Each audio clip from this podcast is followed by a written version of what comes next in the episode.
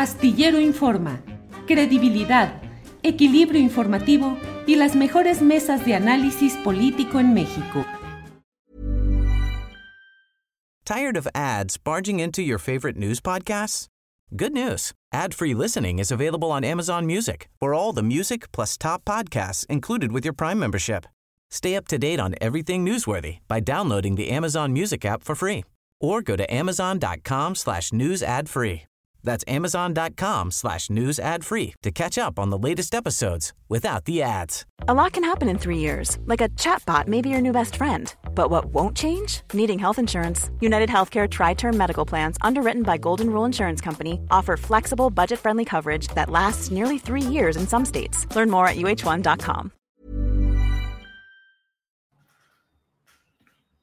Sí, ya estamos, ya estamos al aire. La una de la tarde, más unos minutitos en este lunes 6 de diciembre de 2021. Gracias por acompañarnos, gracias por estar con nosotros en Astillero Informa, programa que usted sabe que tiene toda la información interesante con Adriana Buentello. Tenemos entrevistas, tenemos mesa de periodismo, de todo lo interesante de, del día aquí en Astillero Informa. Muchas gracias por acompañarnos e iniciamos de inmediato.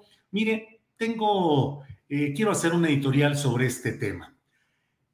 Usted sabe que durante largo tiempo he estado señalando los vicios, las distorsiones, los errores cometidos en relación con la Sierra de San Miguelito de San Luis Potosí. Señalé en el mes de julio lo que correspondía a un oficio publicado el 4 de junio de 2021 en el cual quien es director general de un área de la Comisión Nacional de Áreas Naturales Protegidas, el biólogo César Sánchez Ibarra, dio a conocer que quedaban excluidas del área natural protegida de toda la Sierra de San Miguelito una porción de 1.805 hectáreas. Señalé en su momento que había toda la información circulando en redes sociales de lo que se pretendía construir ahí, un desarrollo residencial de primer nivel llamado Las Cañadas, y que en ese tema había una serie de maniobras que estarían realizando funcionarios o personajes de Semarnat en lo general para un regalazo, para dejarle a esos empresarios las 1.805 hectáreas privilegiadas. Eso lo denuncié a principios del mes de julio de este año. Hubo de inmediato una serie de señalamientos adversos, sobre todo en las redes sociales. Mentiroso, engañoso, no es cierto. Hasta que mm, el tema llegó a la conferencia mañanera de prensa del presidente López Obrador, donde la señora Elizabeth García Vilchis, en la sección ¿Quiénes quieren las mentiras?, tres veces dijo que yo mentía, que lo que yo había dado a conocer era mentiroso. Después de eso, el 28 de julio, asistí a la conferencia mañanera de prensa, donde ante el propio presidente de la República, la secretaria del Medio Ambiente, la señora María Luisa Albores y la señora García Vilchis, demostré con datos y con hechos absolutamente comprobables, con pruebas fehacientes, lo que yo estaba diciendo. No se me permitió usar la pantalla de la propia conferencia mañanera como hubiera correspondido a un auténtico derecho de réplica. Sin embargo, yo dije que a pesar de ello, con los datos que daba, era suficiente.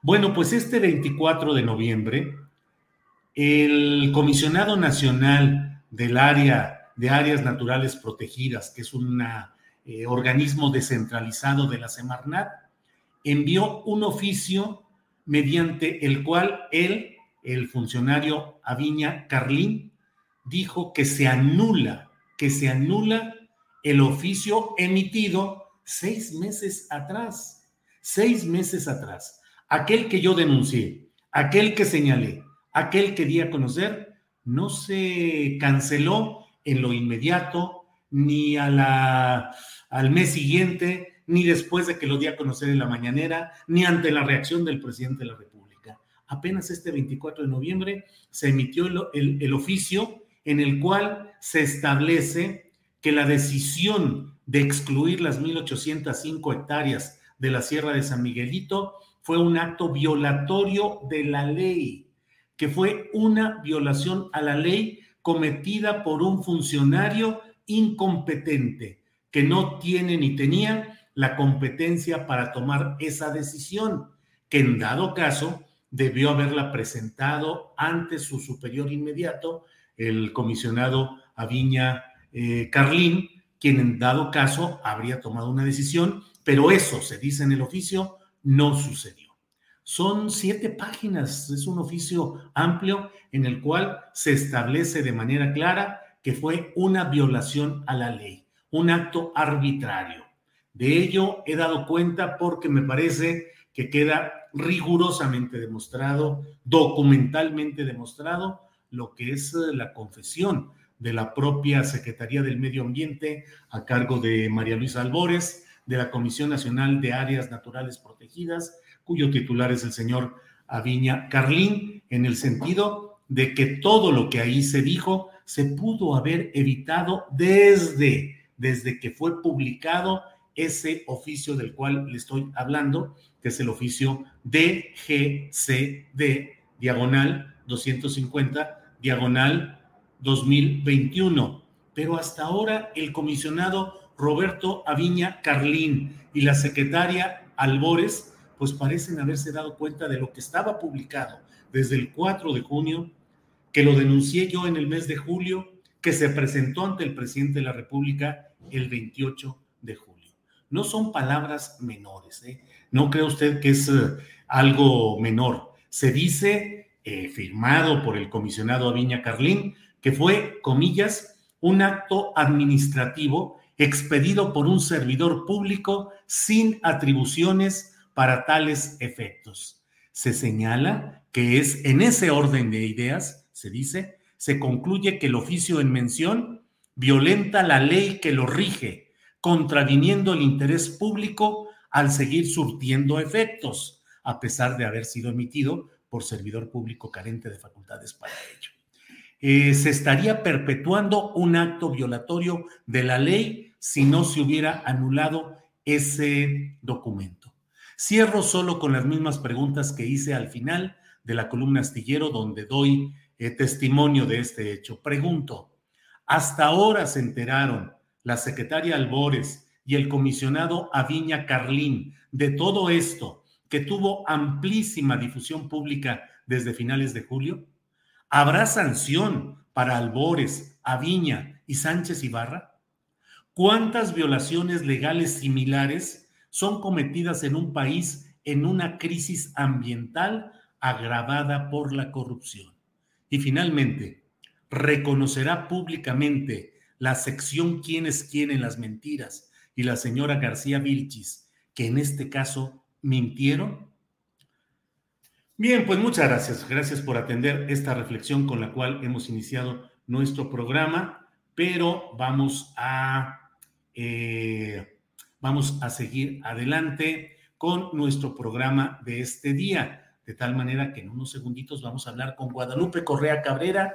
Ella es profesora en la George Mason University y vamos a hablar acerca de un amago de presentar una demanda contra ella por hablar de los cabilderos en México de las empresas transnacionales relacionadas con lo energético. Es de verdad pues un amago, una amenaza inadmisible y en cuanto esté lista Guadalupe Correa Cabrera, vamos a eh, iniciar con todo esto. Eh, déjeme ver cómo se escucha nuestro sonido. Hay algunos reportes. Bien, me dicen que bien. Bueno, pues vamos a seguir adelante con, nuestra, con nuestro programa de este día. Eh, gracias. Y déjeme decirle un segundito. Déjeme colocar aquí algunas cosas que tenemos que arreglar. y bueno, eh, en el propio chat del programa, pues eh, tenemos ya eh, muchos comentarios acerca de lo que aquí está sucediendo. Demasiada burocracia, señor Hernández, la verdad es que no se salva nadie. Lo que pasa es que cuando hay figuras públicas involucradas, se dan esas situaciones, dice Helio Bracho. Obvio, no puede porque la investigación no fue de él, dice Octavio Martínez Soriano, no sé a qué se refiere. Eh, Saúl Cruz dice, es Gonzalo Monroy. Él le preguntó y ella contestó otra cosa con calificativos sin fundamento. Salvador Luna dice, ya se te hizo obsesión el tema San Miguel, San Miguelito. Hombre, pues que le digan a usted, eh, Salvador Luna, tres veces mentiroso en la tribuna presidencial y que la mentira haya estado ahí, pues no sé si a usted se le vuelva obsesión, pero yo habré de señalar claramente lo que sucede. Ahora sí que, mm, aunque se enoje quien crea que me estoy obsesionando.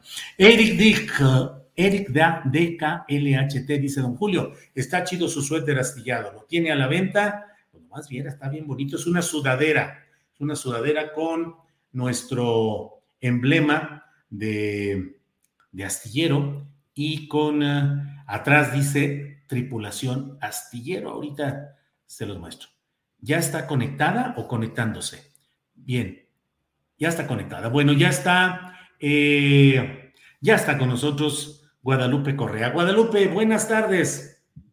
Muy buenas tardes, Julio. Eh, un placer estar contigo. Ahora no como todos. No se escucha, Guadalupe. No se ah. escucha por ahí. Sí se escucha, que sí se escucha, que sí se ah, escucha. Ah, ¿me, ¿me que no escucho soy yo. Este, Guadalupe, ¿me escuchas bien? Yo te escucho muy bien.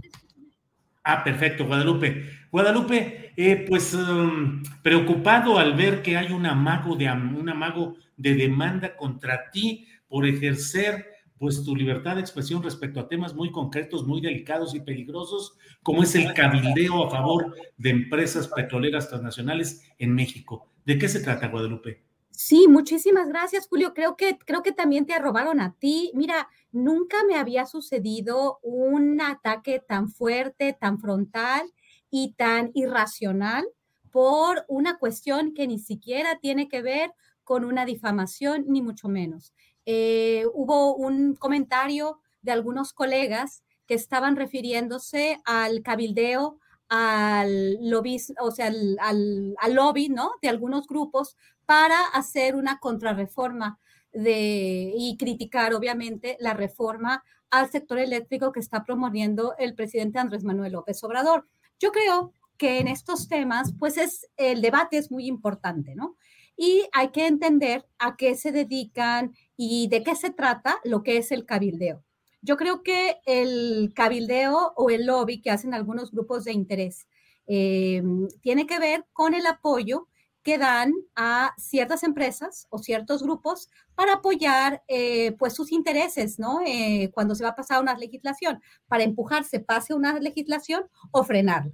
Y esto es una tarea, es una tarea que tienen algunos grupos, grupos de interés en todas, las partes del mundo. En Estados Unidos es un poco más, eh, esto es, es, una profesión un poco más especializada, porque aquí pues sí se trata de influir a través de think tanks y a través de estas personas que hacen pues el vínculo entre el Congreso de los Estados Unidos, el Senado y la Cámara de Representantes y estas empresas o estos grupos poderosos de interés que por lo, que por lo pronto, como tienen tanto dinero, pues pueden mover muchos recursos para que se, las, las leyes pues funcionen en, en, su, en su beneficio, ¿no? Eh, por ejemplo, hablo de la Asociación Nacional del Rifle, que es un grupo de interés poderosísimo que obviamente está muy vinculada a la industria armamentista, y ellos tienen a estas personas que de alguna forma, ya sea como consultores, como, como consultores independientes, o de alguna forma en la nómina de estas empresas,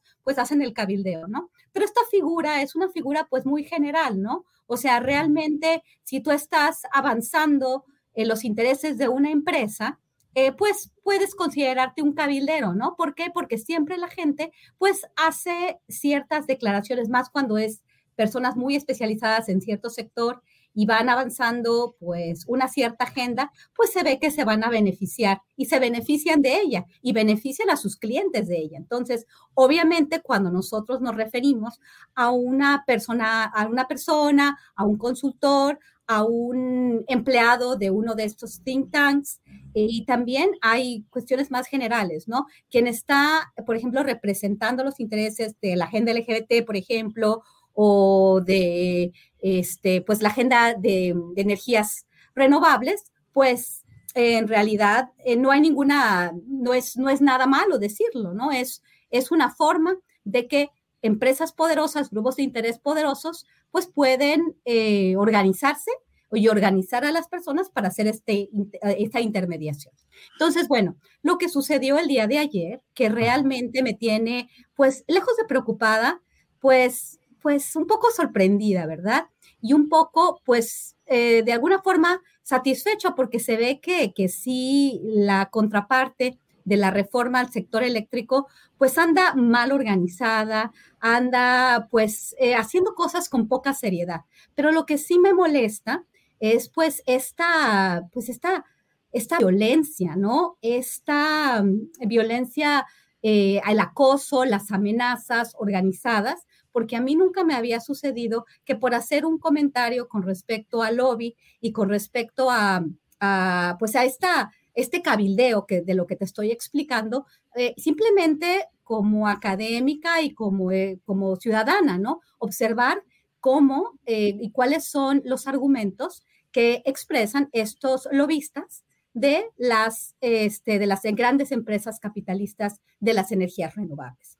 Simplemente estaba haciendo un comentario con relación al comentario que hizo un par de colegas más y simplemente yo estaba diciendo, bueno, no se sabe lo que son los lobbies, no, no se entiende, ni siquiera yo estaba hablando de esta persona, ni hice referencia a esta persona. Fue muy interesante porque muchas otras personas hicieron referencia, yo simplemente dije, no, no se sabe lo que, lo que significa un lobista y pues sí es triste que a veces uno haga trabajo para las compañías transnacionales en ese sentido, ¿no? Yo no respeto la labor del lobby, aunque cada quien pues se dedica a lo que sea, a lo, a lo que quiera, pero cuando se trata, por ejemplo, de, de hacer cabildeo para grandes empresas en contraposición a la nación, y esto fue un, un elemento que que yo resalté en uno de los comentarios con relación a decir que ahora España tiene los precios más bajos de la energía este, en toda Europa.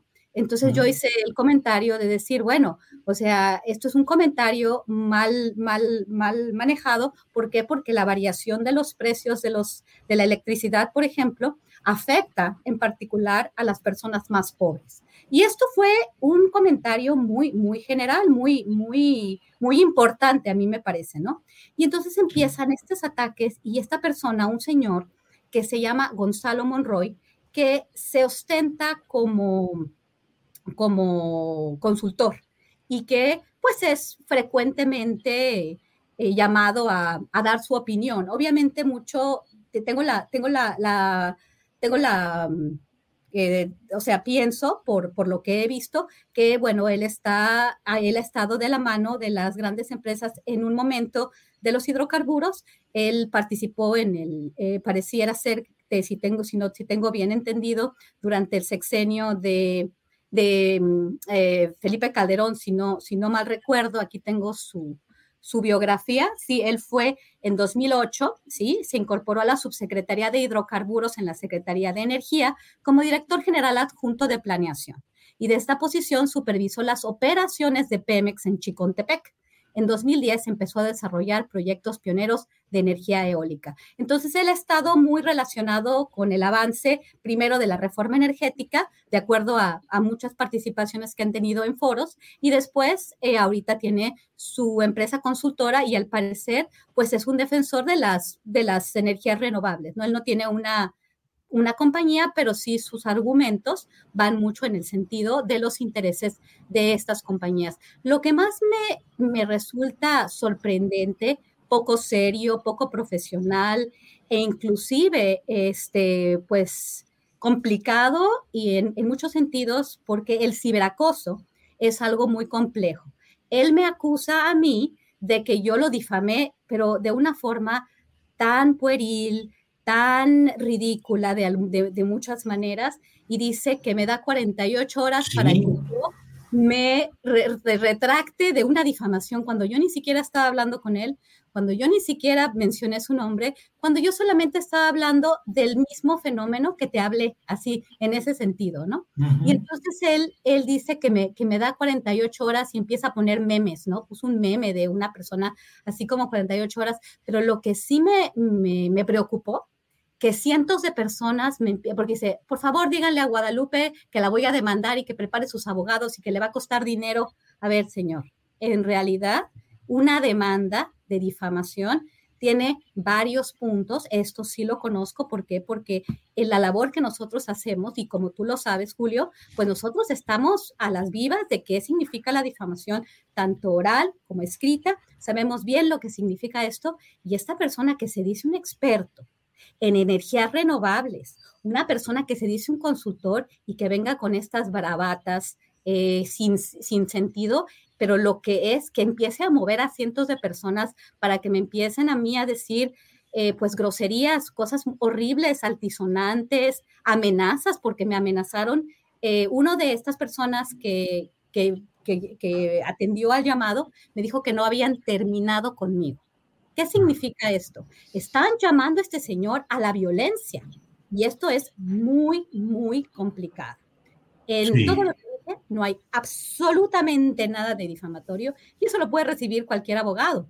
Qué, qué poco profesional el señor, pero sí me preocupa mucho, estoy, estoy tomando nota de todas estas acusaciones, de todos estos malas palabras, groserías, eh, terrible, de verdad terrible. Todo está siendo bien bien este, para, ver de dónde viene la red y cómo, cómo opera, porque sabemos hacer esta cosa, esta, sabemos hacer estas metodologías de análisis de redes sociales para ver. Guadalupe, ¿y cuándo se cumplen las 48 horas? Ah, a ver, déjame ver, porque aquí tengo este, este. El tweet que él emitió. A ver, vamos a ver. 48 horas. Mi hijo ah, dice: Oye, Guadalupe Correa, te doy 48 horas para que demuestres que soy un lobista para que te, descubre, te disculpes este, públicamente o tendré que demandarte por difamación. Así se dice, bueno, no sé. Háganle llegar esto porque me bloqueó, porque si ese señor es muy agresivo, es a las 10.23 pm el 5 de diciembre de 2021, es decir, a las 10.23 del, día de mañana y con unas bravatas, porque yo le dije a él, le contesté porque me empezó a, a mandar cientos de mensajes, te digo, muy, muy, eh, hasta que me dijeron, no hemos terminado contigo, ¿me están amenazando de muerte? ¿O por qué me dijo que no habían terminado conmigo? Eso sí me, sí me, se me hizo muy delicado. Y este, y bueno, y me puso un meme así como de un señor, así como, como, como con una, con un brazo así, como diciéndome, este, que me está amenazando. Este señor que se dice profesional en la energía, cuando yo ni siquiera lo mencioné a él y ese, esta cosa que él, él subió ni siquiera estaba dirigida a él, estaba dirigida a otra persona. te voy a decir lo que dice eso, eh, que él dice que yo lo difamé. Dice, creo que no entiende, y eso se lo dije a otra persona, a él no le dije, a, él, no lo contesté. Él estaba hablando, estaba hablando de los lobistas. Dice, creo que no entiende lo que es un lobista.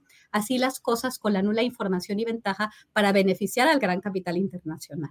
Qué triste es ser empleado de transnacionales. Yo simplemente estoy haciendo un comentario en realidad a lo que es el lobby, el, lobby o el cabildeo. No estoy diciendo que él es un, no estoy diciendo absolutamente, ni siquiera le estoy diciendo a él, le estoy diciendo, le estoy contestando a otra persona que está pidiendo pruebas de que otra persona le, le dijo cabildero.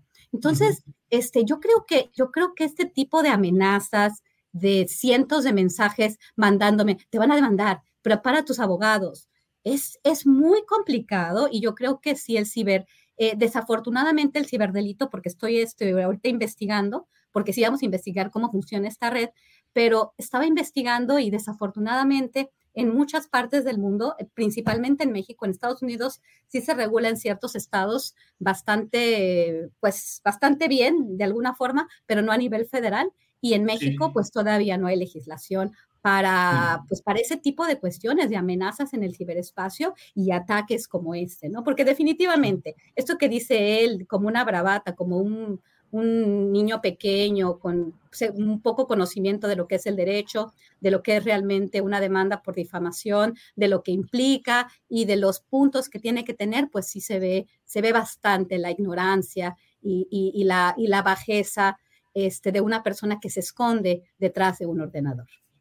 Guadalupe, pues realmente a mí me parece muy importante lo que de una manera no buscada por ti se está destapando y desatando en estos momentos, porque es el hecho de que las redes sociales en particular, Las páginas de opinión de los medios de comunicación están eh, colmadas de personajes que tienen un interés específico al ser consultores, empleados, promotores, relacionistas, accionistas de determinadas empresas o intereses y que sin embargo pretenden aparecer en las páginas de opinión o en eh, las redes sociales como eh, y honestos defensores por sí mismos de manera genuina de ciertas posturas que en realidad son las que corresponden a su interés. Yo suelo decir que en el periodismo a veces la prueba para que veamos si el periodismo se ejerce de manera verdaderamente honesta y no necesariamente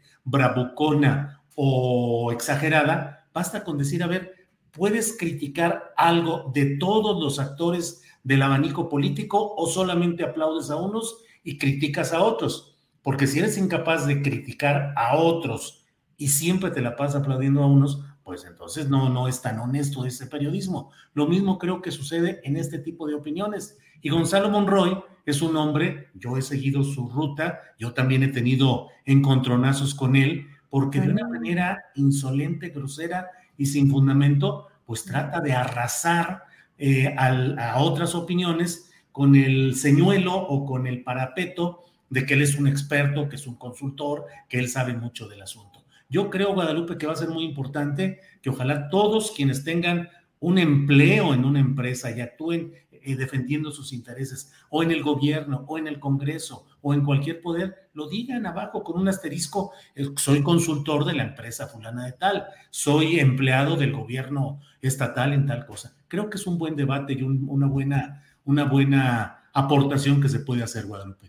Absolutamente. Este, yo creo que sería muy interesante, pues, conocer, eh, pues, no sé, en la medida de lo posible, eh, cuáles son las empresas a las que da consultoría, por ejemplo, esta persona, ¿no? Porque sí eh, preocupa, preocupa esta, eh, este enojo tan fuerte, porque aquí, bueno, yo podría pensar, no lo sé, creo que vamos a hacer más investigación sobre este, sobre este eh, fenómeno porque es demasiado, fue demasiado el ataque de muchísimas personas y dice uno, a mí nunca me había pasado eso, yo sé que ustedes este, pues están mucho más a la luz pública y, y, tienen que, este, pues, ah, o sea, no es que tengan que, porque no deberían, yo creo que tendríamos que también apoyar un poco este, esta protección porque es, es demasiado el, el, el, el la amenaza, el acoso y yo creo que, que sí deberíamos de hacer algo, pero el, el tema clave es este.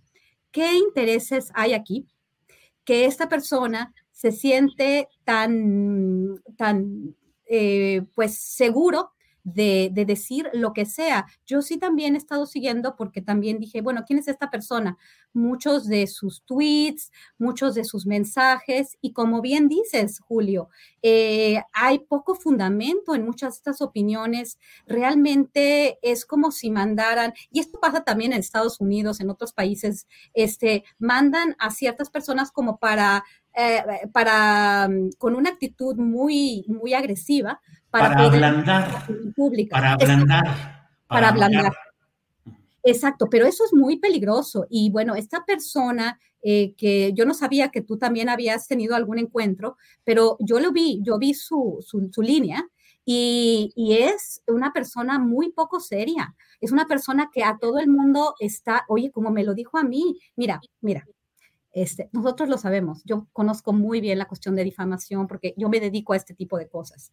O sea, una persona que, que va a acusar, que va a denunciar eh, no a demandar, porque demandar por difamación el señor no sabe ni siquiera de leyes. Entonces, yo creo que él, como consultor, también las empresas que le están pagando para, para hacer consultoría tienen que tener cuidado con la información que este señor les da, porque si no sabe ni siquiera hablar en términos legales de, forma adecuada, pues tiene muchas limitaciones, pero eso sí, con una bravuconería, eh, poniendo una, una información, yo te voy a demandar y vas a pagar.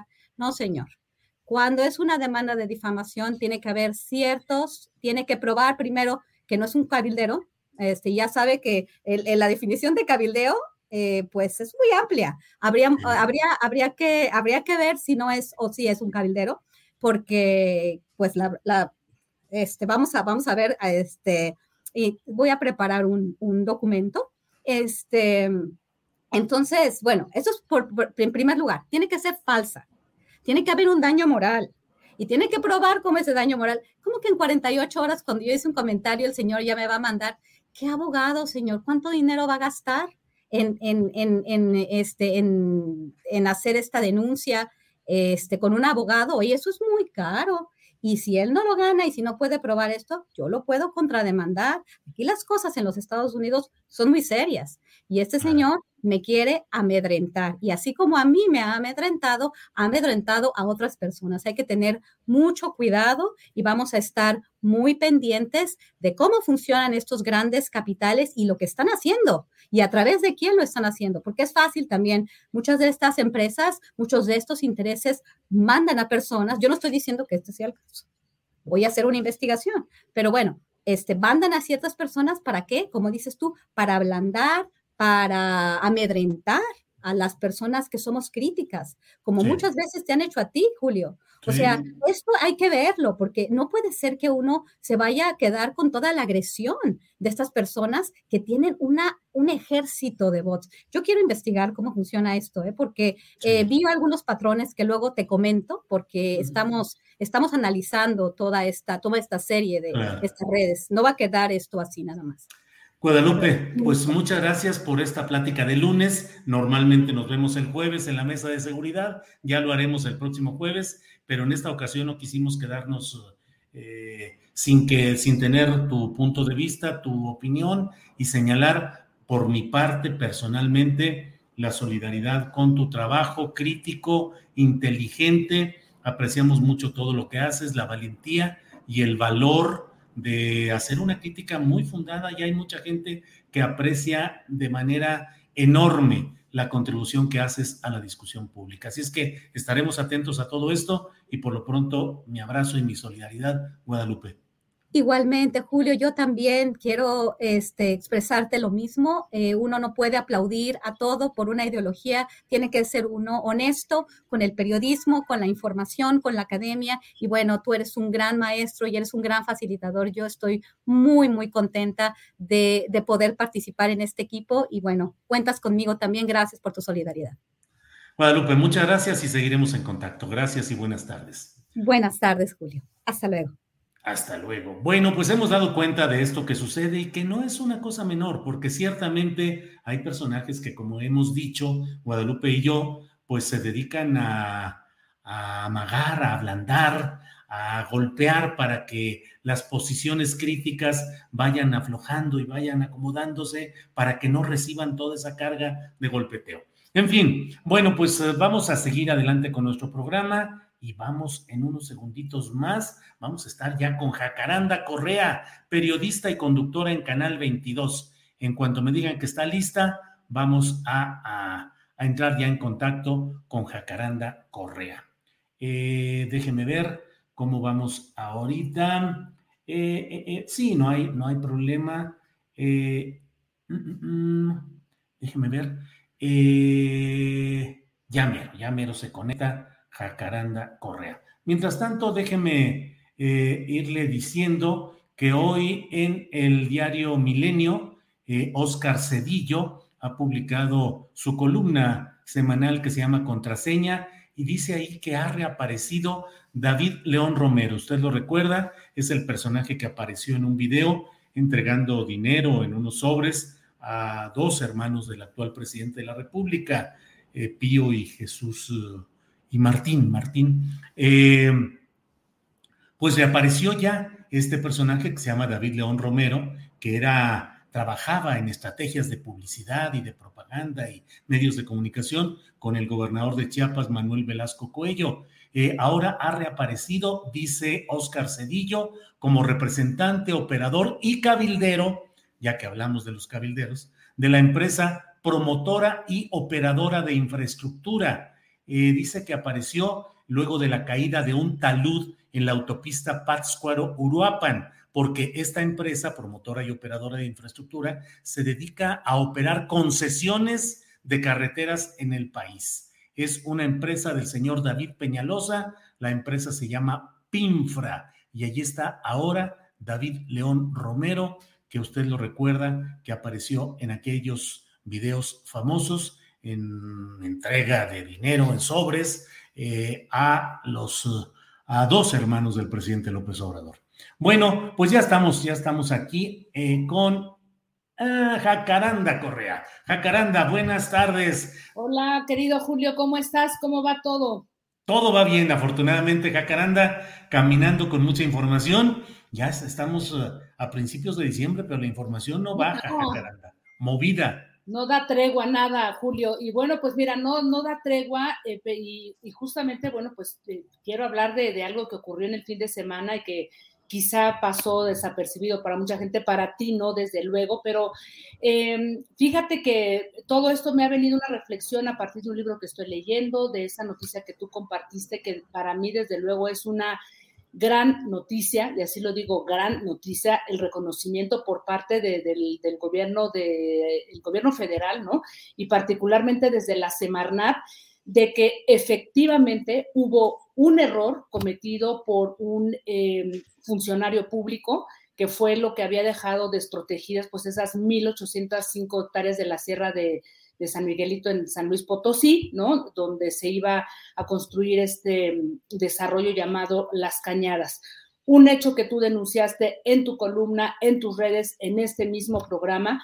Y creo que todo esto, que además te valió un pase directo a la, a la, sección del quién es quién en las mentiras, en donde te llamaron mentiroso, y de ahí, bueno, una cascada de, de nuestros en las redes sociales a ti y a una buena parte de tus colaboradores. Así es que es una buena noticia por varias razones. Y la primera, Julio, la primera gran noticia de que el gobierno federal haya aceptado que efectivamente un funcionario, y un funcionario que además tiene nombre y, este, y apellido, eh, creo que la primera buena noticia tiene que, eh, digamos que está vinculada con los comuneros, ¿no? Que valientemente pues estaban denunciando este posible expolio porque es un reconocimiento a su lucha y a la resistencia que encabezan en la defensa pues de sus territorios, ¿no?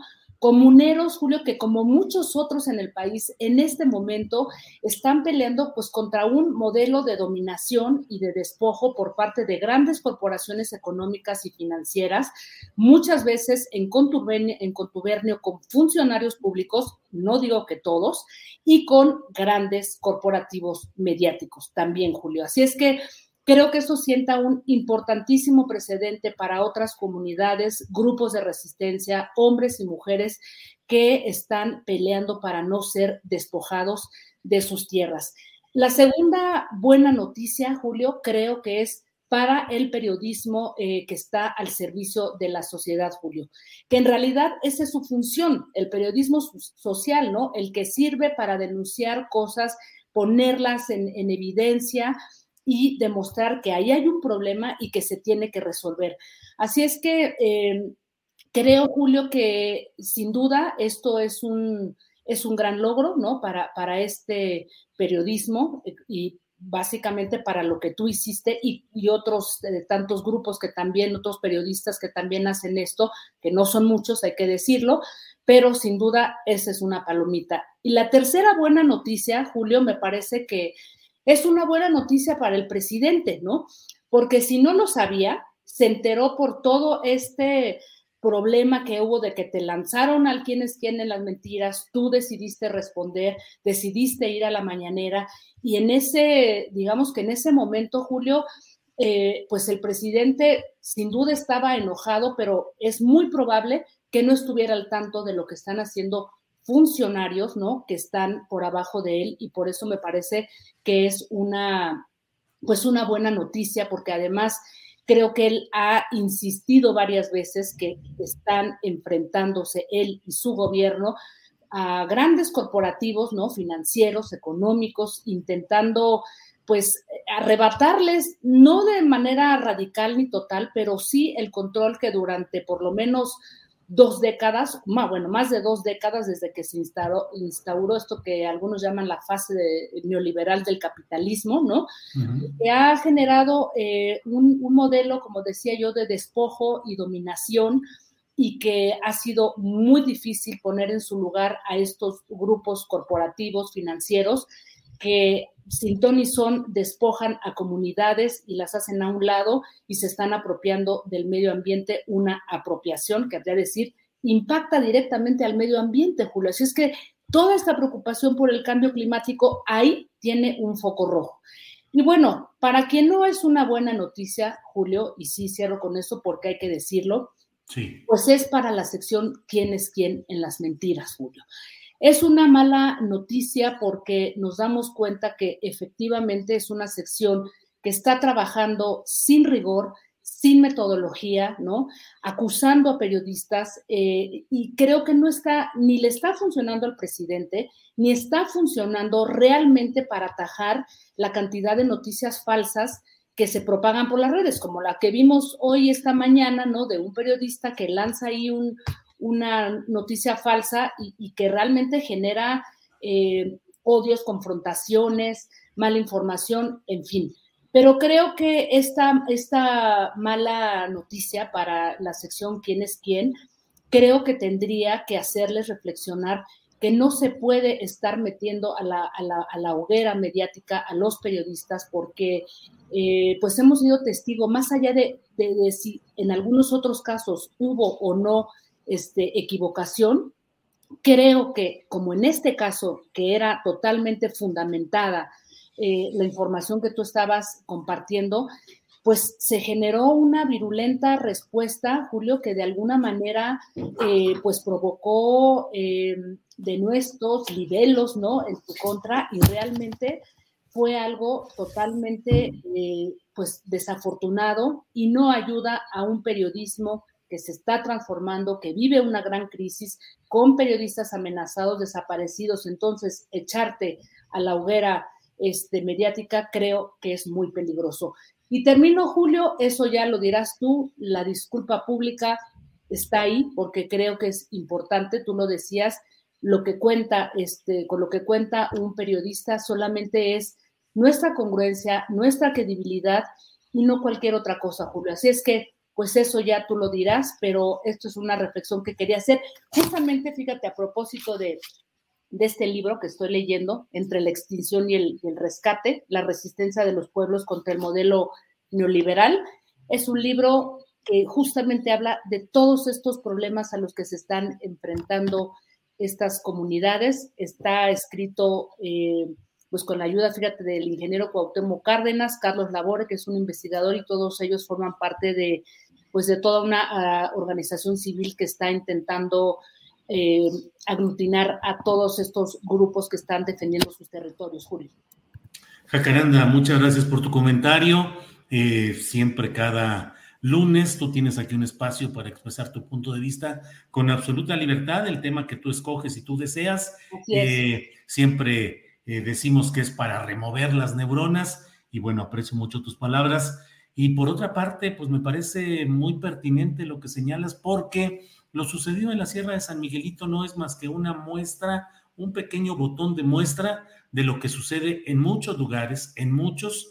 Después de mi visita a la mañanera con este mismo tema de la Sierra de San Miguelito, híjole, me han llegado un montón de denuncias, señalamientos de diferentes lugares donde también ha habido errores de este tipo que determinan favorecer a intereses de mineras, de empresas eh, eh, tóxicas, depredadoras, eh, de intereses inmobiliarios en todo el país. Y entonces hubo una plausible voluntad definitoria del presidente de la República, Andrés Manuel López Obrador, de asegurar que no se iba a aprobar un proyecto de ese tipo. Y la verdad, Jacaranda, yo en ese día en cuanto escuché eso, como decimos los periodistas, yo dije, aquí está la nota, ya ni le muevo, ya no, ya no hay que decir nada, lo que él dice, eso es la palabra concreta. Pero en el fondo, Jacaranda, en el fondo, más allá del presidente, más allá de un periodista, está la lucha organizada que ha habido en San Luis Potosí y luchas organizadas que hay en muchas partes del país donde hay una defensa cotidiana que les cuesta vidas porque son secuestrados, asesinados, torturados, amagados, expulsados, muchos defensores de sus comunidades y del medio ambiente. Entonces, es, eh, es parte de todo esto que tú mencionas, la lucha o la batalla en nuestro país contra ese modelo neoliberal de extracción y de desarrollo fundado en una injusticia absoluta, Jacaranda. Así es, este querido Julio, y no solamente en México, hay que decirlo, en todo el territorio de América Latina están, eh, digamos que con grandes riquezas, ¿no?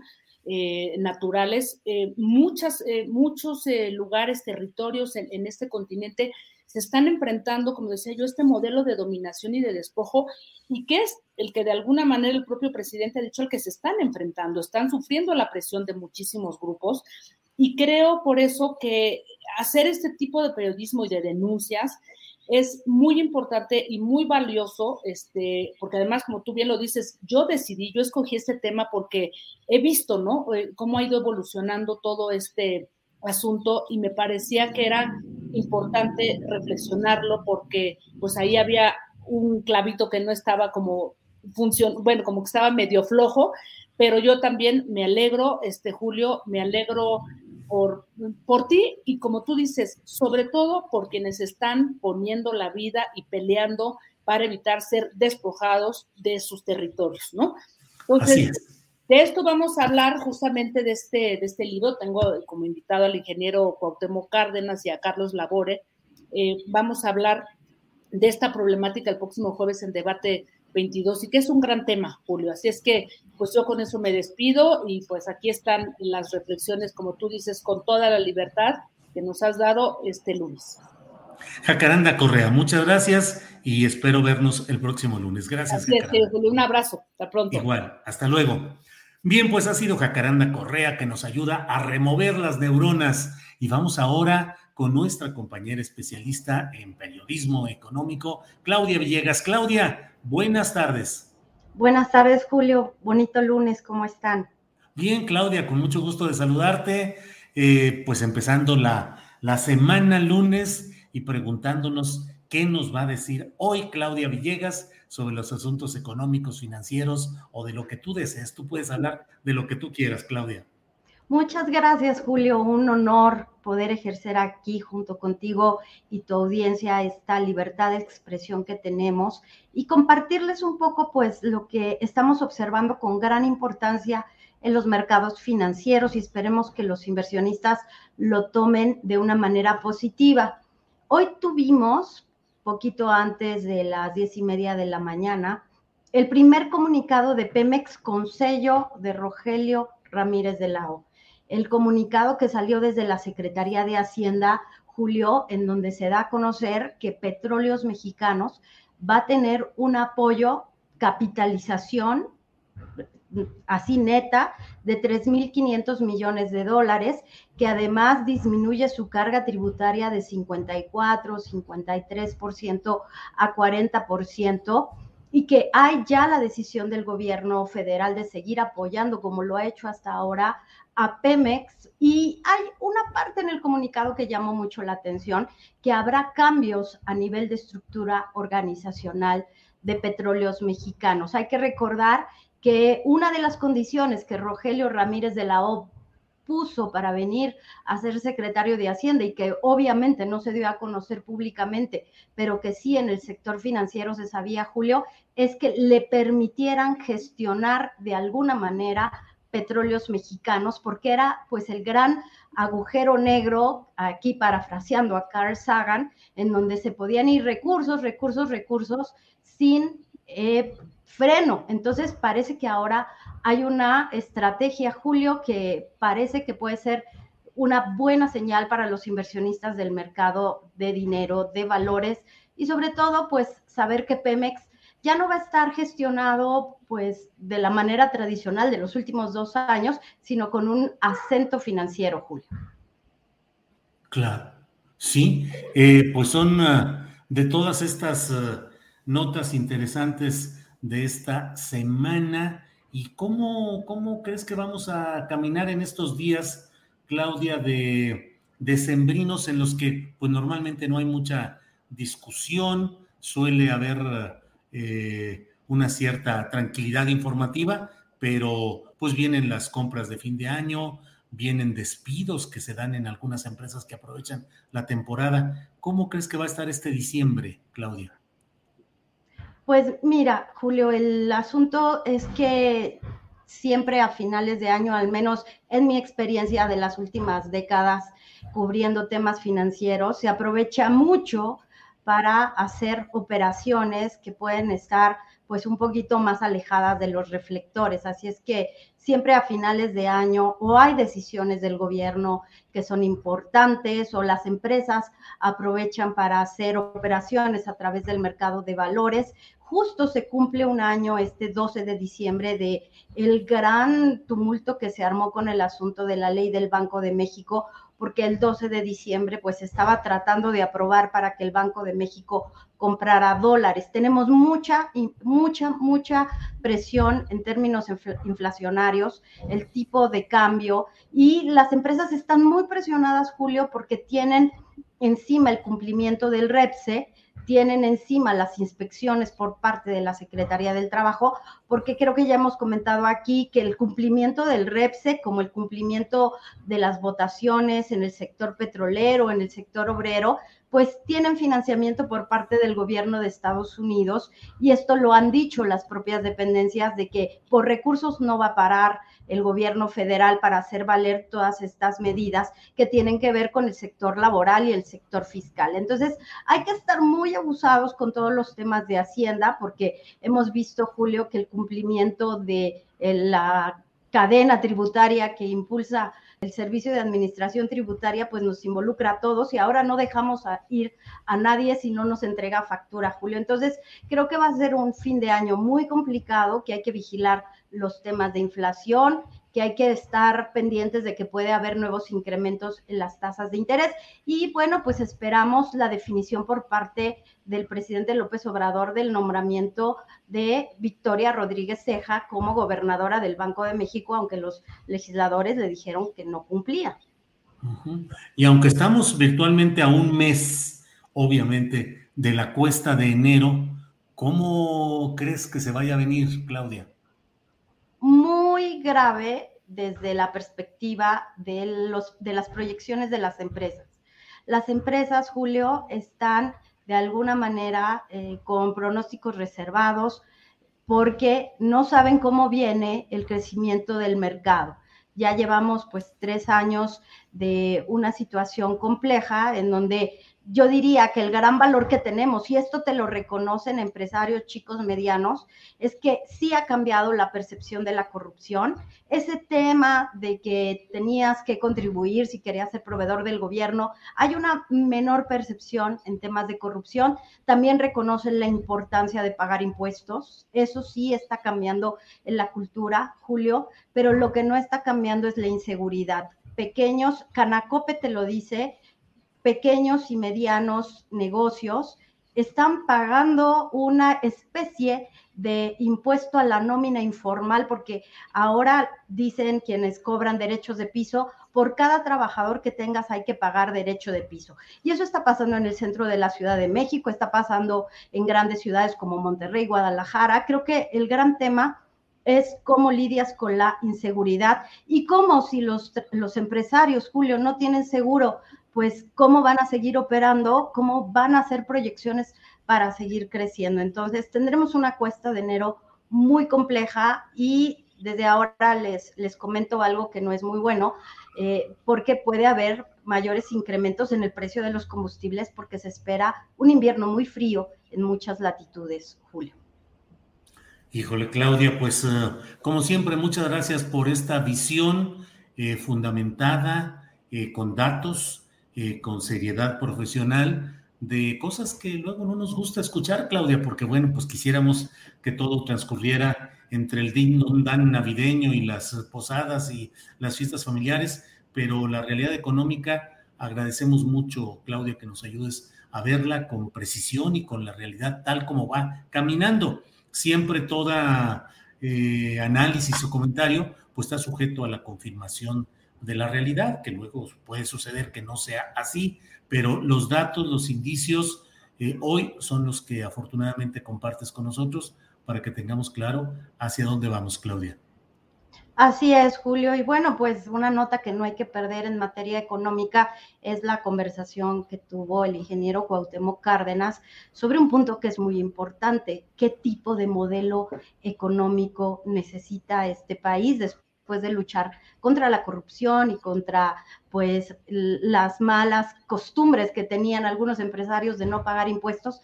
¿Qué modelo, Julio? Creo que yo les pediría que leyeran esa nota porque es muy buena en materia económica. Y solo concluir agradeciéndote, Julio, ser parte de este gran esfuerzo informativo donde podemos ejercer juntos la libertad de expresión y el pensamiento crítico. Feliz año, Julio, y gracias otra vez. Al contrario, Claudia, gracias y espero que nos veamos el próximo lunes en esta sección eh, de información económica, la columna económica de Claudia Villegas. Gracias, Claudia. Hasta pronto. Un honor, Julio. Un abrazo a todos. Gracias, hasta luego. Bueno, mire, es la una de la tarde con 59 minutos. Eh, hoy en este lunes eh, vamos a avanzar, eh, vamos a avanzar ya con nuestro programa y tenemos a continuación al doctor Gustavo Acosta. Él es médico inmunólogo, doctor en ciencias, profesor del área clínica de la Escuela Superior de Medicina del Politécnico Nacional y miembro del Sistema Nacional de Investigadores. ¿Y qué cree? El Politécnico ha desarrollado un cubrenariz o mascarilla nasal para reducir contagios del SARS-CoV-19. Su objetivo es disminuir el riesgo de contagio cuando hay que quitarse el cubrebocas para comer o para, para beber. Así es que, con mucho gusto, saludamos al doctor Gustavo Acosta. Doctor, buenas tardes. Muy buenas tardes, Julio. ¿Qué tal? Es un gusto estar aquí en, tu programa y efectivamente aquí un grupo de investigadores aquí en donde trabajamos con un hospital de la Secretaría de Salud Federal, eh, compañeros del Politécnico y hemos desarrollado a través del tiempo esto que nos vas a permitir platicar con, con toda tu audiencia. Sí, por favor, adelante, doctor. Mira, en primer lugar, este, nosotros, eh, como la parte, me voy a, para que lo vayas observando, bueno, ya lo están poniendo en pantalla, mira, nosotros eh, que trabajamos en el área clínica, eh, hemos, vimos que la infección por SARS-CoV-2 se inicia fundamentalmente a través de contagio con gotas respiratorias. Y estas gotas respiratorias se originan a partir de un individuo infectado. Es decir, que cualquiera de las personas que haya sido infectado, eh, fundamentalmente es a través de las fosas nasales, porque sabemos que este virus, el SARS-CoV-2, tiene ligandos, tiene uniones para una proteína que se llama ACE2. Voy a tratar de no ser muy técnico, pero es todo mundo casi lo conoce. Este receptor, de manera especial, se presenta en las células eh, de la mucosa nasal. Entonces, el primer contacto que tenemos cuando una persona infectada habla, tose o estornuda, el sitio blanco para afectar el SARS-CoV-2 es precisamente eh, la mucosa nasal. Y también otra de las vías de contagio es las conjuntivas. Entonces, estas son las dos vías principales de contagio. Y la tercera es cuando la boca está abierta. Entonces, estas tres cosas empezamos nosotros a estudiar, a desarrollar, eh, a convencer a que realmente había eh, una confusión. Te acordarás de que al inicio de la pandemia, eh, acerca del cubrebocas y que mucha gente se sentía de que por qué y que otros decían que no, ya parecía una cosa democrática, ¿no? Sin embargo, aquí fue el grave error, porque realmente el nombre correcto debería de ser cubrebocas y nariz. Desde ahí empezó el problema, Julio, porque eh, la desinformación de, las, de todos, la parte desde la OMS, era, decía, cubrebocas, y la gente descuidó las fosas nasales. Entonces nosotros aquí en el hospital eh, observábamos que muchos de los eh, colegas del personal de enfermería perfectamente cuidado, con todas las trajes especiales, con eh, la verdad lo que le llamamos eh, cubrebocas y nariz N95, gogles, pues en el momento de comer, algo que también hemos visto aquí, me acompaña la, la maestra Ana María González, empezamos a observar que pues todos somos humanos. Y la verdad, este, eh, cuando comían en el área COVID o cuando tomaban alimentos, era cuando precisamente eran muy vulnerables y de esta manera eh, empezábamos a ver que presentaban sintomatología relacionada con el SARS-CoV-2. Entonces estaban totalmente protegidos el 99% del tiempo, pero en ese pequeño eh, porcentaje, cuando la fatiga y les permitía eh, necesidad, todos tenemos necesidad de tomar líquidos, pues no se podía y entonces te tendrías que retirar el cubre boca y nariz. Otro de los graves problemas que veíamos es que la gente, la mayoría de la población deja el cubrebocas en cualquier lado. Nosotros tenemos eh, una caja especial en donde si normalmente tú estás en contacto con una persona infectada, se te va a adherir a la superficie del cubrebocas y nariz. Y entonces una de las cosas es de que la gente se lo quitaba y lo dejaba arrumbado por cualquier lado. Y entonces nosotros empezábamos a decir que es necesario e indispensable guardarlo y después ya utilizar el cubre nariz. A raíz de todo esto, la verdad hemos tenido un, eh, un, gran apoyo de la comunidad científica porque decían cómo algo tan simple eh, puede ser eh, disminuir los contagios.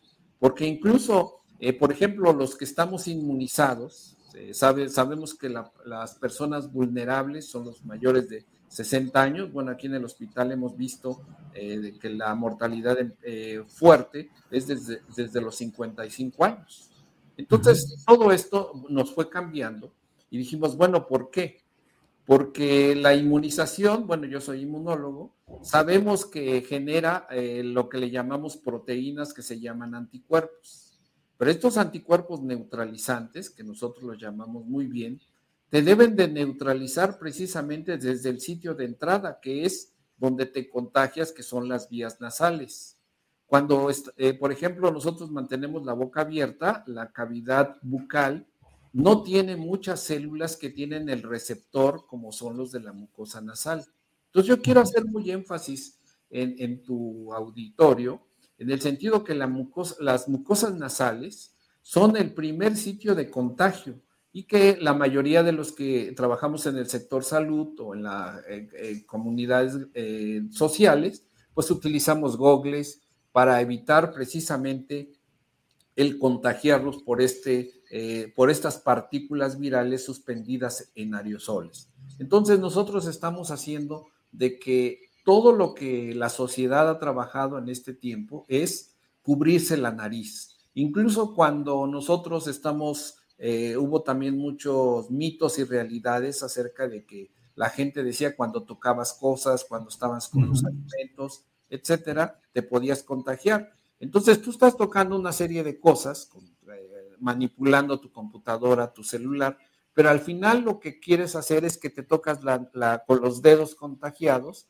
eh, precisamente en la región de las fosas nasales. Entonces nosotros hemos encontrado que es una excelente oportunidad y lo hemos, ah, tenemos publicaciones que nos han aceptado revistas norteamericanas en donde efectivamente ellos coinciden con nosotros que debemos de darle prioridad a, los contagios por SARS-CoV-2, ahora que hay variedades como el Omicron, en donde sabemos que es más contagiosa. Una persona vacunada va a seguir siendo eh, vulnerable al contagio, porque vuelvo a insistirte, las partículas virales se adhieren muy rápidamente a las células de la mucosa nasal. Y también esto recordaremos el énfasis de la mucosa nasal que mucha gente pierde el olfato y precisamente porque en cerca de la mucosa nasal, en la parte ya interna, se encuentra el bulbo olfatorio. Y efectivamente en, la infección por estas células virales, pues obviamente que permite que se vaya al sistema nervioso central o se vaya a vías respiratorias inferiores.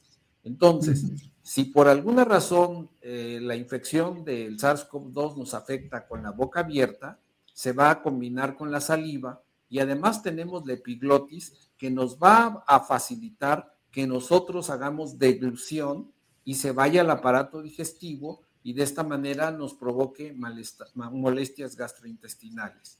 Entonces, qué bueno que nos das la oportunidad de que nosotros colaboremos contigo. Esto nosotros lo hemos desarrollado, eh, no recibimos apoyo del CONACYT ni realmente ni apoyo económico del Politécnico, sino es el grupo de investigadores que hemos desarrollado esto. Eh, obviamente que lo registramos, tenemos el proceso del, en el INPI y lo que queremos poner a la consideración es hacer énfasis en que la gente a veces trae el, el cubrebocas y nariz y como les han dicho del cubrebocas, lo traen aquí y realmente dejan vulnerable precisamente este, la nariz. Entonces, para todas las campañas de protección, nosotros invitamos a que se haga mucho énfasis de que las fosas nasales es donde mayoritariamente penetran las partículas infecciosas de COVID-19 y todas las variedades también, mi querido Julio. Entonces, eh, nos pueden dar vacunas que pueden las variantes, los anticuerpos neutralizar, ese, ser menos efectivos, pero realmente lo que vale la pena contra cualquier variante de SARS-CoV-2 es evitar que entre a tu organismo, mi querido Julio. Entonces, eso es lo que nosotros estamos muy entusiasmados de compartirlo a la, comunidad científica y el público en general. Gracias, doctor. Eh, evidentemente lo veo, solamente lo, lo, reitero. La idea es tener el eh, protector nasal que ustedes dos tienen en este momento y usar también eh, el protector tradicional, el, el, que se pone la gente encima y a la hora de comer o de alguna circunstancia así, quitarse el protector grande y dejar el de la nariz. Efectivamente. ya es, esa es la idea, ¿verdad? Sí, esa es la idea. Y esto, por ejemplo, cuando vas manejando y vas solo, entonces realmente puede haber partículas en el ambiente o algo. Tú vas protegido, vas tocando el volante, vas tocando cualquier cosa y tiendes instintivamente a tocarte este, las fosas nasales. De esta manera tú puedes eh, utilizarlo. Además, nosotros hemos utilizado pues muchos modelos. Recuerdo que, por ejemplo, veo tu nariz y es una nariz un poquito grande. Entonces, esto permite eh, los modelos que usamos ya eh, lo hemos adaptado a la anatomía de las narices de los mexicanos. Entonces, Yo voy a pedir XL, talla extra. Exactamente, entonces te vamos a enviar, eh, si tú nos das alguna dirección o algo, te vamos a enviar eh, con mucho gusto para que tú lo uses, porque la idea es, por ejemplo, cuando, cuando hay reuniones familiares, se dice muy, se habla mucho de que hay más infecciones respiratorias en invierno y la gente cree que es porque es invierno, pero lo que pasa que cuando hace frío, las personas tienden a estar más cercanas. Y por ejemplo, en reuniones familiares, en restaurantes, mi querido Julio, la gente debería, en espacios cerrados, el cubre nariz es algo que los va a disminuir las probabilidades de contagio. Entonces, esto no es nada a, la hora de comer, pero por ejemplo, eh, como te reitero, en restaurantes, en los, en los vuelos de, eh, transatlánticos, eh, aéreos, en el transporte terrestre, también puedes tener una doble protección, porque mira, yo creo que aquí cada uno de nosotros debemos de tener la conciencia de que debemos de cuidarnos nosotros mismos. Que una manera sería utilizar el cubre nariz, Obviamente que como tú atinadamente dices, pues hay que utilizar el cubre boca y nariz adicional, ¿sí? Tenemos que lavarnos las manos, aunque también de manera especial eh, en las manos hemos encontrado que hay eh, pocos receptores para el SARS-CoV-2, hay más para bacterias y hay más para influenza. Entonces realmente creo que nosotros lo que queremos poner a consideración de todos es precisamente decir, enfatizar que la nariz es el sitio principal, porque tú respiras las 24 horas, sea sábado, domingo, días festivo, tienes que respirar continuamente. Entonces, ahora, doctor, ¿dónde se pueden conseguir? ¿Están a la venta? ¿Qué, ¿Qué tiene que hacer quien tenga interés en este protector nasal? Bueno, le voy a pedir aquí a la maestra Ana María González, quien que también ha participado en este protocolo, para que nos diga en dónde lo puede conseguir. ¿Cómo no? Mm, buenas tardes, Julio. Es un gusto estar en tu programa. Normalmente estamos escuchándolo, eso me encanta. Y bueno, pues primero que nada yo quiero comentarte que, te, bueno, yo te agradecemos mucho esta entrevista y comentarte esta parte que tú deberás de conocer bien. Nadie es profeta en su tierra. Pues Entonces, nosotros eh, sacamos el cubre nariz realmente como una aportación, como algo que ya comprobamos que se ha llevado a estudios muy, de manera muy científica, siguiendo todas las metodologías en donde vemos que por supuesto que se reduce el número de contagios. Vienen ahorita fechas muy importantes en donde hemos visto que los contagios aumentan. Vamos a la familia, bajamos la guardia, se nos hace fácil quitarnos todo y aumentan el número de contagios. Por lo mismo, nosotros sí lo tenemos a la venta, por supuesto eh, tenemos una presentación este, que aquí la tenemos. Vienen cinco en una pequeña bolsita. Eh, tenemos también este, la presentación para niños, infantil, eh, para adultos, para niños, en diferentes colores. Eso también ha gustado mucho. Y lo que te puedo decir es que en la bolsita viene un QR. En ese QR ahí se va directamente a lo que es una página que tenemos particularmente para todas las cosas que se vienen investigando y se vienen comprobando. Pero en términos muy generales, si ustedes llaman al, ¿puedo decir el teléfono, Julio? Sí, claro, por favor. El 55 21 41 81 99 aparte de la página, ahí podrán encontrar el contacto.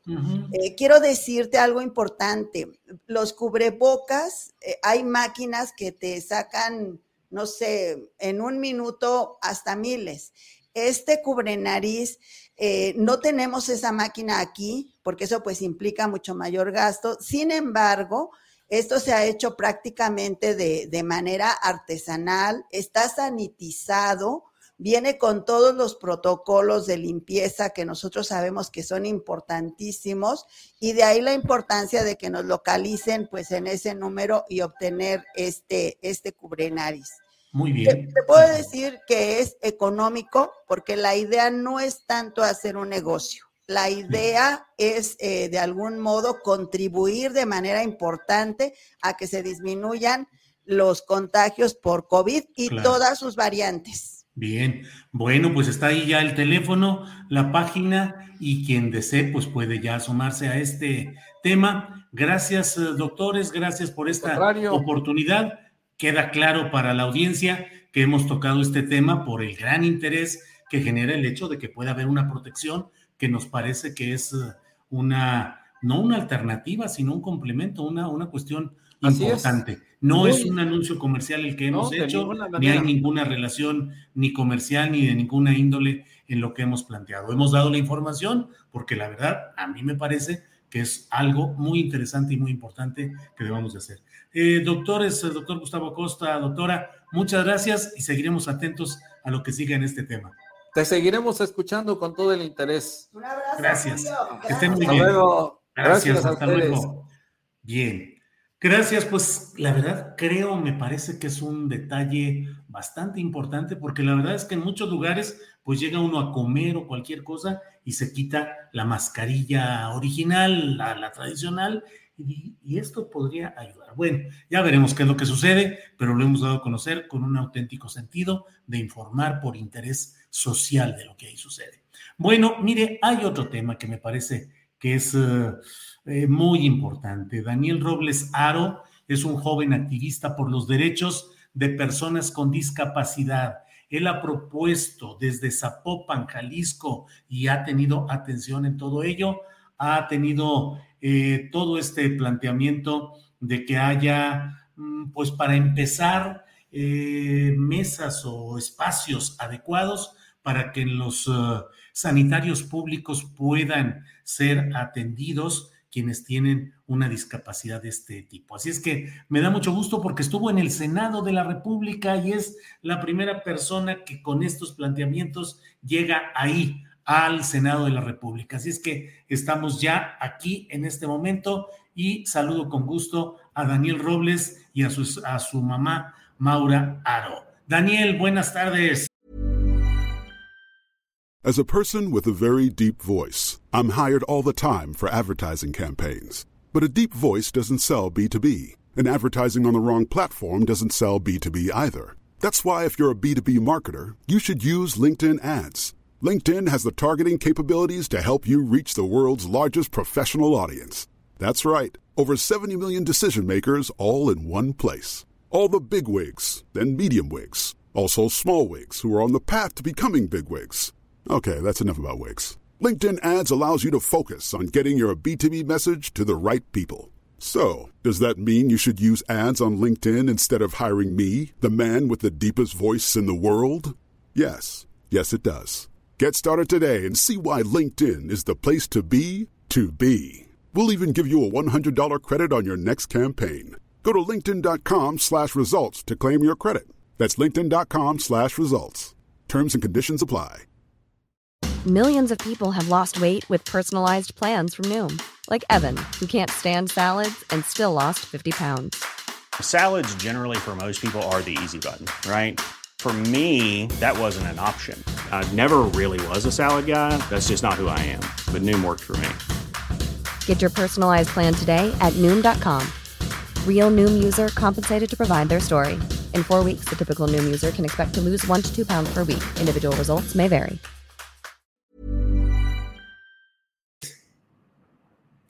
Daniel, Maura, buenas tardes. No, no se escucha. No se escucha. No, no se escucha. Algo hay que ajustar por ahí. Ahorita vemos.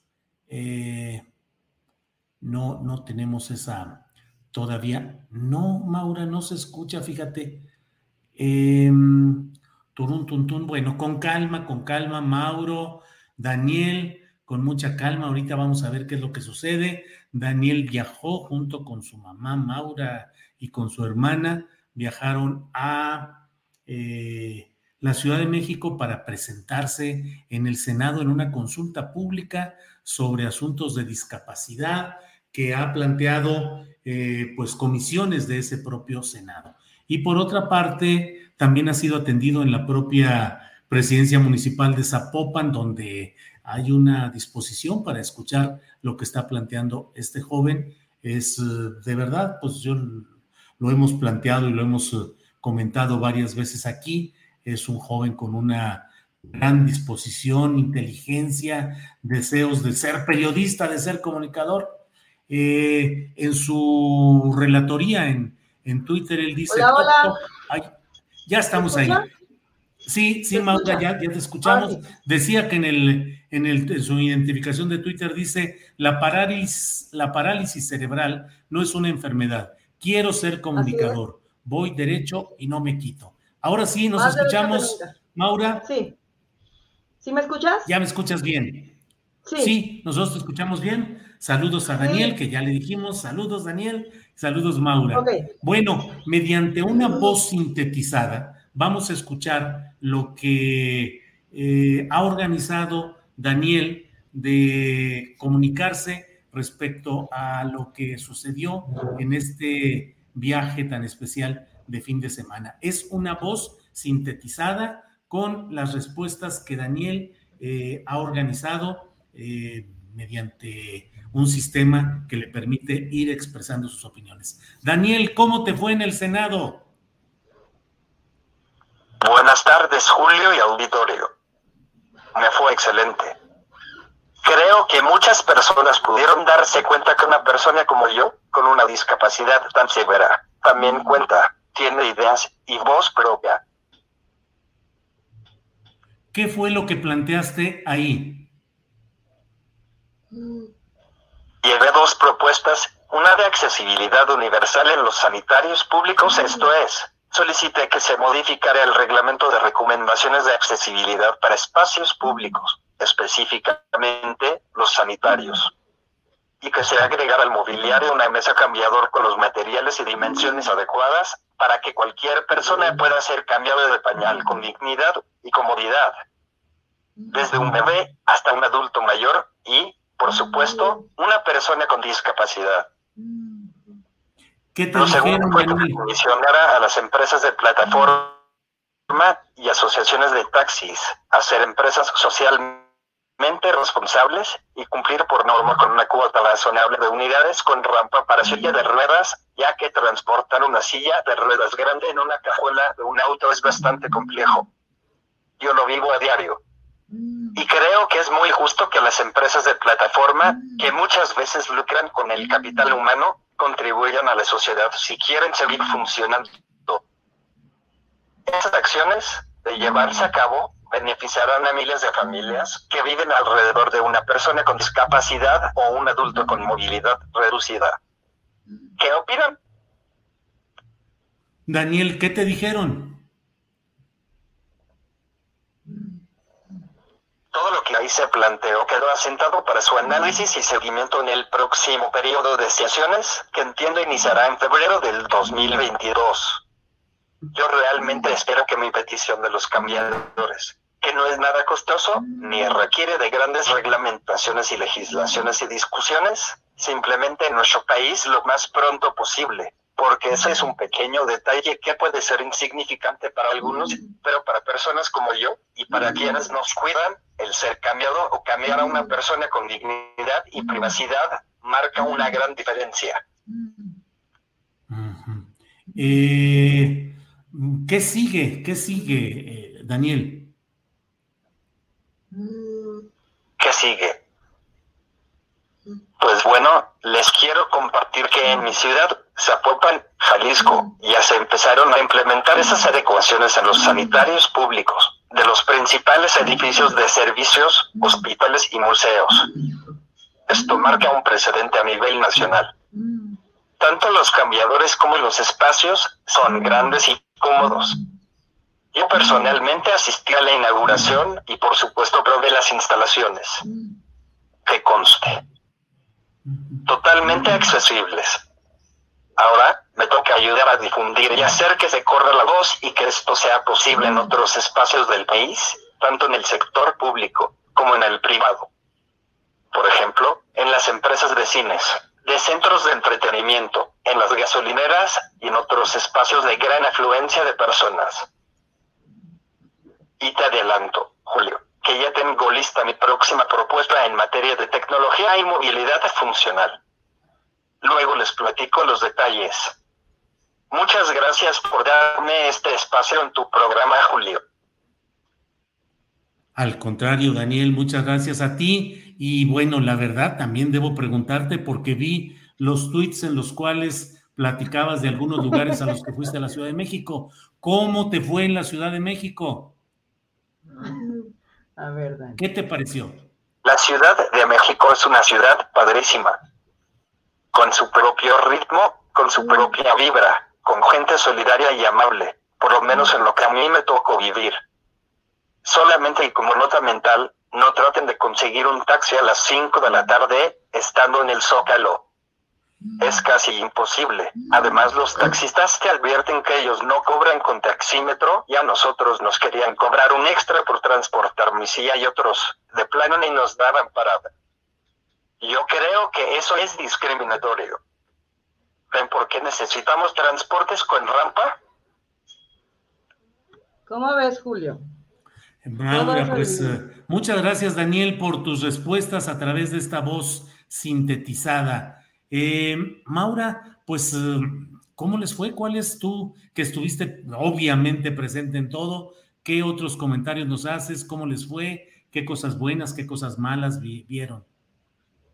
Fíjate que a mí me parece muy importante que el Senado, gracias al apoyo de ustedes, haya tenido la apertura para invitar a una persona como Daniel que tiene una discapacidad severa, porque muchas veces tú ves, tú ves personas con discapacidad, pero por ejemplo, personas en silla de ruedas, pero que sí hablan, pero que sí mueven sus brazos, que se pueden valer por sí mismas, digamos, más que no pueden caminar. En cambio, la primera, estoy segura que en el Senado, eh, una persona como Daniel, con una discapacidad tan severa, está ahí presente. Y me dio mucho gusto, Julio, te platico que todo el mundo estaba asombrado porque veían a Daniel todo el tiempo con su tablet, diciendo cosas, opinando cosas, incluso se acercaron los medios y me preguntaron que cómo le podían hacer unas preguntas a Daniel. Mm y una de las, de las asistentes de, un senador que, es del área de comunicación social estaba ayudándome a redactar lo que Daniel eh, le dictaba rapidísimamente. Agarraba una palabra, luego la transformaba en una frase, luego le cambiaba el símbolo, hasta que redactó las palabras. O sea, se vio eh, todo eso. Segundo punto que me parece muy importante, Julio, de que la, la petición de Daniel es algo muy simple. En los baños públicos para personas con discapacidad, coloquen, por favor, una cama cambiador de un tamaño adecuado, cómodo, para que ahí se pueda cambiar desde un bebé hasta un adulto. Y sabes qué, Julio, después de horas de estar Daniel en el Congreso, en el, perdón, en el Senado, obviamente necesitó usar el baño. Mm. Entonces ahí había bastante equipo de protección civil y mucho personal que nos trató maravillosamente, pero ahí se dieron cuenta, Julio, fíjate este detalle, lo llevaron al baño y había unos cambiadores un poquito más grandes que los cambiadores para bebé, pero entre dos personas de protección civil no pudieron cargar adecuadamente a Daniel y colocarlo y vieron en carne propia lo que es cambiarle el pañal a una persona adulta. Entonces yo le pedí de favor a la secretaria de la senadora eh, Patricia, eh, se me fue el, apellido. Patricia Mercado. ¿Perdón? Patricia, Mercado. Patricia Mercado. Que si podía grabar esa escena, privado, digo, en privado, para, para, para mostrárselo a ella y que vieran los senadores o la gente que, en un momento dado le puede ayudar a Daniela a hacer realidad eso, ese, ese, ese propósito. De verdad, el calvario que pasamos los cuidadores y la incomodidad para las personas con discapacidad de ser expuesta a su intimidad, ¿sí me, ¿sí me explico? Claro, claro.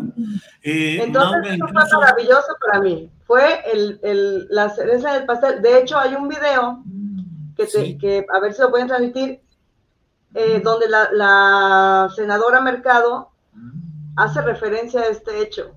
y también te mandé un video, un fragmento de la participación de Daniel en el Senado, que si lo pudieras transmitir para que Ahí lo tenemos ya listo y le pido a Andrés Ramírez que nos ayude a poner estos dos pequeños videos. Por favor. Me dice, y con eso termino, eh, Carlos Daniel, que su propuesta de los cambiadores públicos, que aquí en el Senado tenemos más o menos como un 6 de calificación. Hay cambiadores más grandes, sin embargo, todavía nos falta y creo que eso será una de las cosas que tengamos que hacer de manera inmediata. Muchísimas gracias. Me comunico a través de tableros de comunicación aumentativa. Como podrán darse cuenta, esta es una voz sin que me ayuda a expresar mis ideas.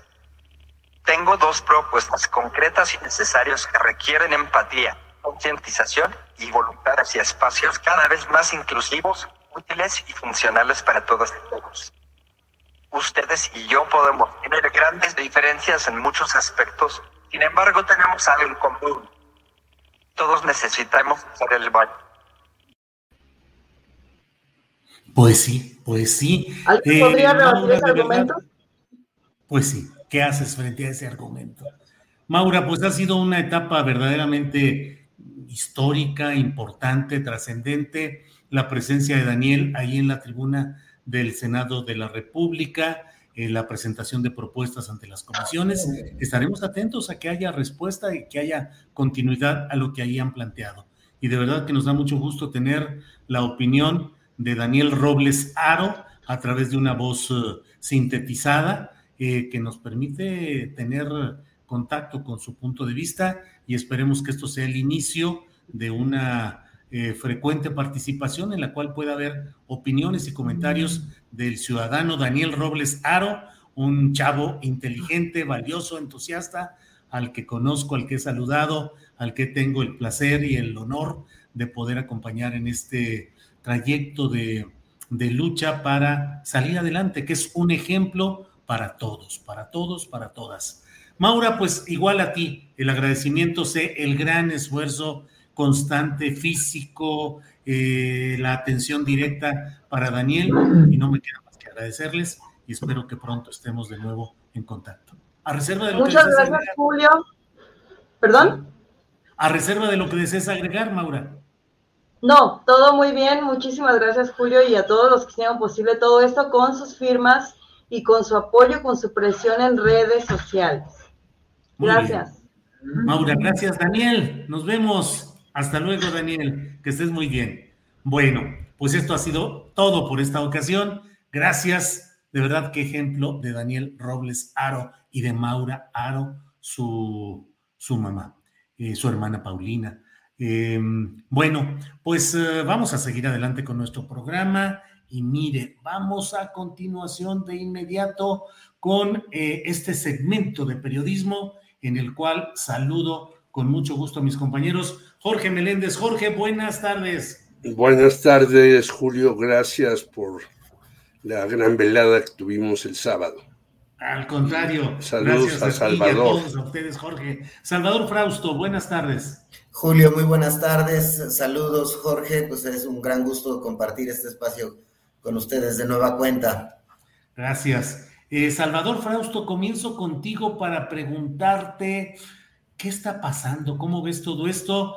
En un diario en Reforma se dice que Santiago Nieto acumuló propiedades eh, mientras estuvo en la unidad de inteligencia financiera. El propio Santiago Nieto ha tuiteado diciendo que adquirió deudas, pero no patrimonio y que todo está declarado. Y por otra parte, el Universal asegura que la unidad de inteligencia financiera, ahora a cargo de Pablo Gómez, abrió investigación contra Gertz Manero por el gasto de 109 millones de pesos en autos de lujo y otras adquisiciones. ¿Qué opinas? ¿Qué está pasando? ¿Qué crees que sucede en esta especie de guerra de filtraciones o no sé, Salvador Frausto? Sí, bueno, pues eh, eh, los personajes centrales de la lucha contra la corrupción eh, peleándose, ¿no? A través de, dos importantes medios de comunicación, pues acercando información sobre presuntos casos de, corrupción y son precisamente ellos los encargados.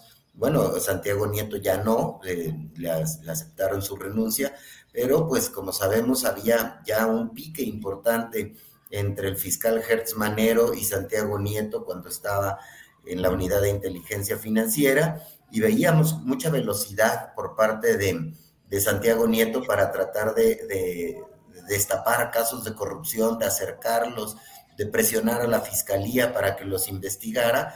Y veíamos también pues durante estos tres años de gobierno, una parsimonia de eh, la Fiscalía eh, General que encabeza Hertz Manero, que no lograba avanzar los casos, ni siquiera el caso de Lozoya que se ha vendido con bombo y platillo y que sería muy importante para la administración de López Obrador, eh, pues no, no hay avances suficientes hasta este, hasta este momento. Y bueno, pues hoy amanecimos con estas dos revelaciones, una en la cual pues se acusa a, que desde la fiscalía están investigando el, gastos excesivos de Santiago Nieto y desde la unidad de inteligencia financiera investigan al fiscal por enriquecimiento inexplicable.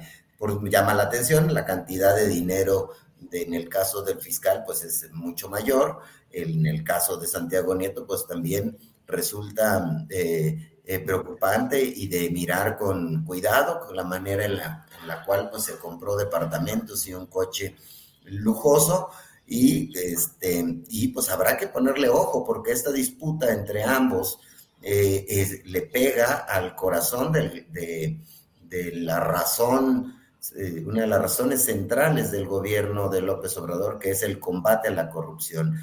Y este combate a la corrupción queda empañado por la duda, como ya está empezando a, ocurrir, entonces vamos a estar ante un gran problema de legitimidad del presidente eh, López Obrador y de pues sus funcionarios de gobierno que están peleándose, acusándose unos a otros. Le pega en la banda de flotación más importante para el presidente. Eh, puede empañar su, eh, su gran promesa de campaña, que es eh, pues precisamente es el combate a la corrupción y pues por dos personajes centrales de, esa, de esa lucha, Julio y Jorge. Gracias, Salvador. Jorge Meléndez, ¿cómo ves los investigadores investigados? Pleito de titanes, a ver, pues negocios, dinero, coches de lujo, propiedades inmobiliarias. ¿Cómo ves el tema, Jorge Meléndez?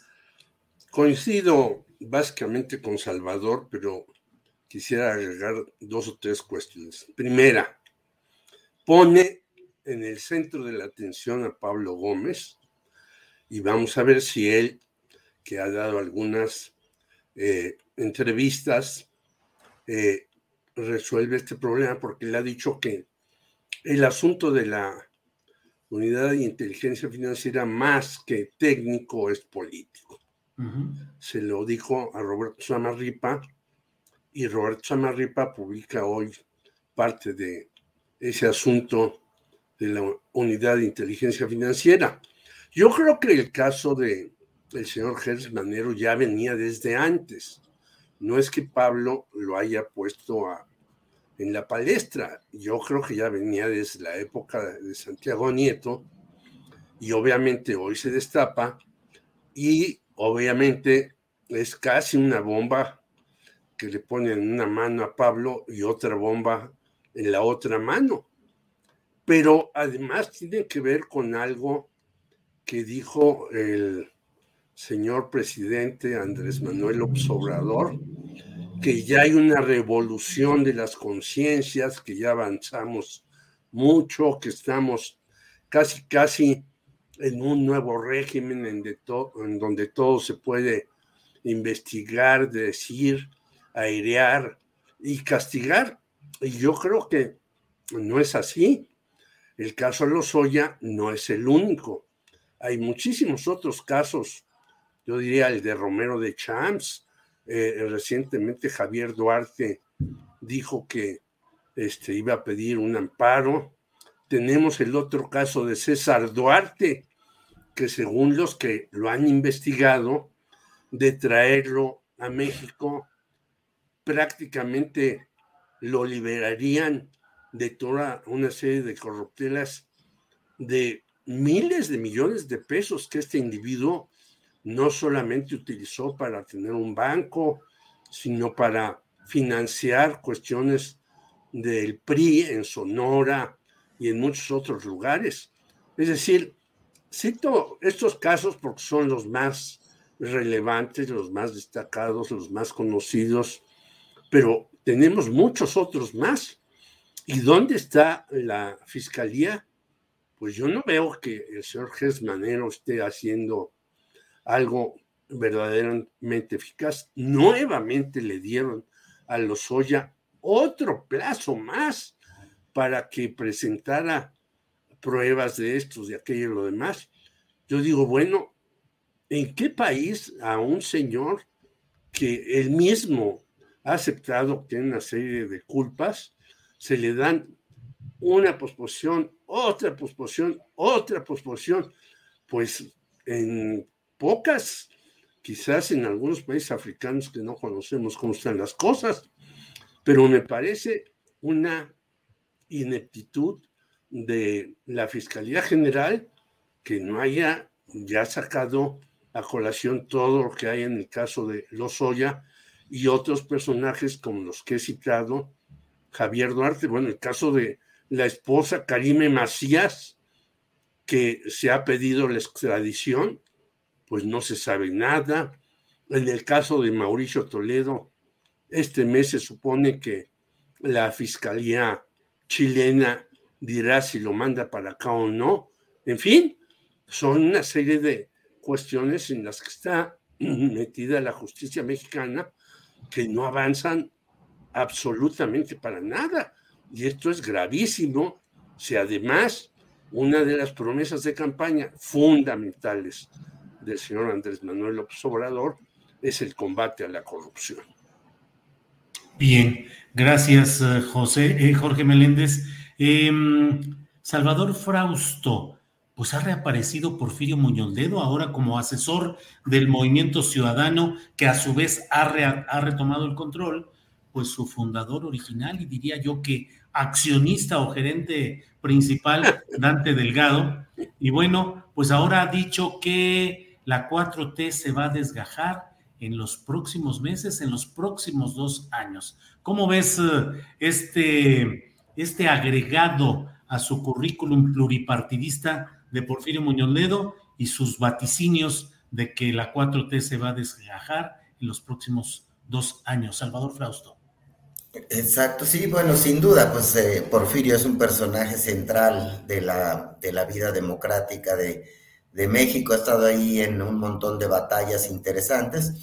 Eh, pienso que, Porfirio se parece mucho más a López Obrador en ciertas cosas, eh, por ejemplo, en una muy particular que es su, su, su objetivo de pasar a la historia, es decir, mm eh, Porfirio, con su experiencia, con sus años acumulados en la lucha democrática de nuestro país, al igual que Andrés Manuel López Obrador, les importa mucho el lugar que van a ocupar en la historia. Entonces me parece que hay que entender a Porfirio también con su pleito reciente con el presidente López Obrador, que es pues que compitió para ser eh, presidente de Morena y pues no, no fue favorecido por las encuestas de, Morena, no fue eh, favorecido por el presidente López Obrador, que quedó claro que eh, em, favorecía a Mario Delgado para que llegara a esa posición.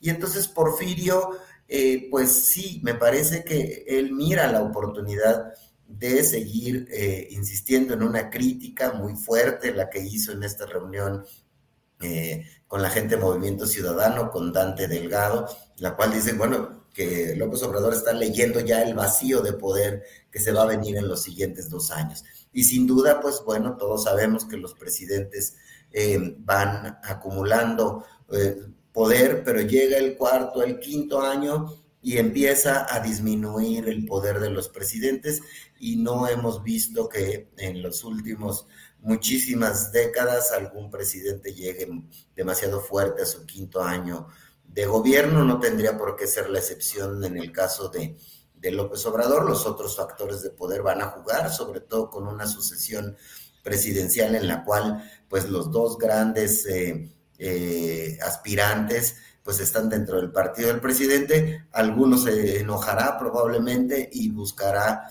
eh, coquetear con este partido que ahora apapacha Porfirio Muñoz Ledo, al Movimiento Ciudadano, o la misma, o otros partidos pueden apoyar a los candidatos aspirantes de Morena que no sean incluidos en la sucesión del 24. Entonces, me parece que Porfirio eh, está en su, siendo Porfirio, en, eh, haciendo sus vaticinios para eh, jugar en la parte final de este sexenio y dejar el sello de que él pues ha sido un luchador por la democracia, un analista de los tiempos políticos de nuestro país y pues eh, no lo dejaron llegar a ser presidente de Morena, no hay un espacio para él importante dentro del movimiento López Obradorista y pues lo que tiene que ocurrir con personajes que quedan fuera de eso es que pues eh, eh, van a jugar con Movimiento Ciudadano o con otras expresiones políticas. No será Porfirio el primero, vendrán otros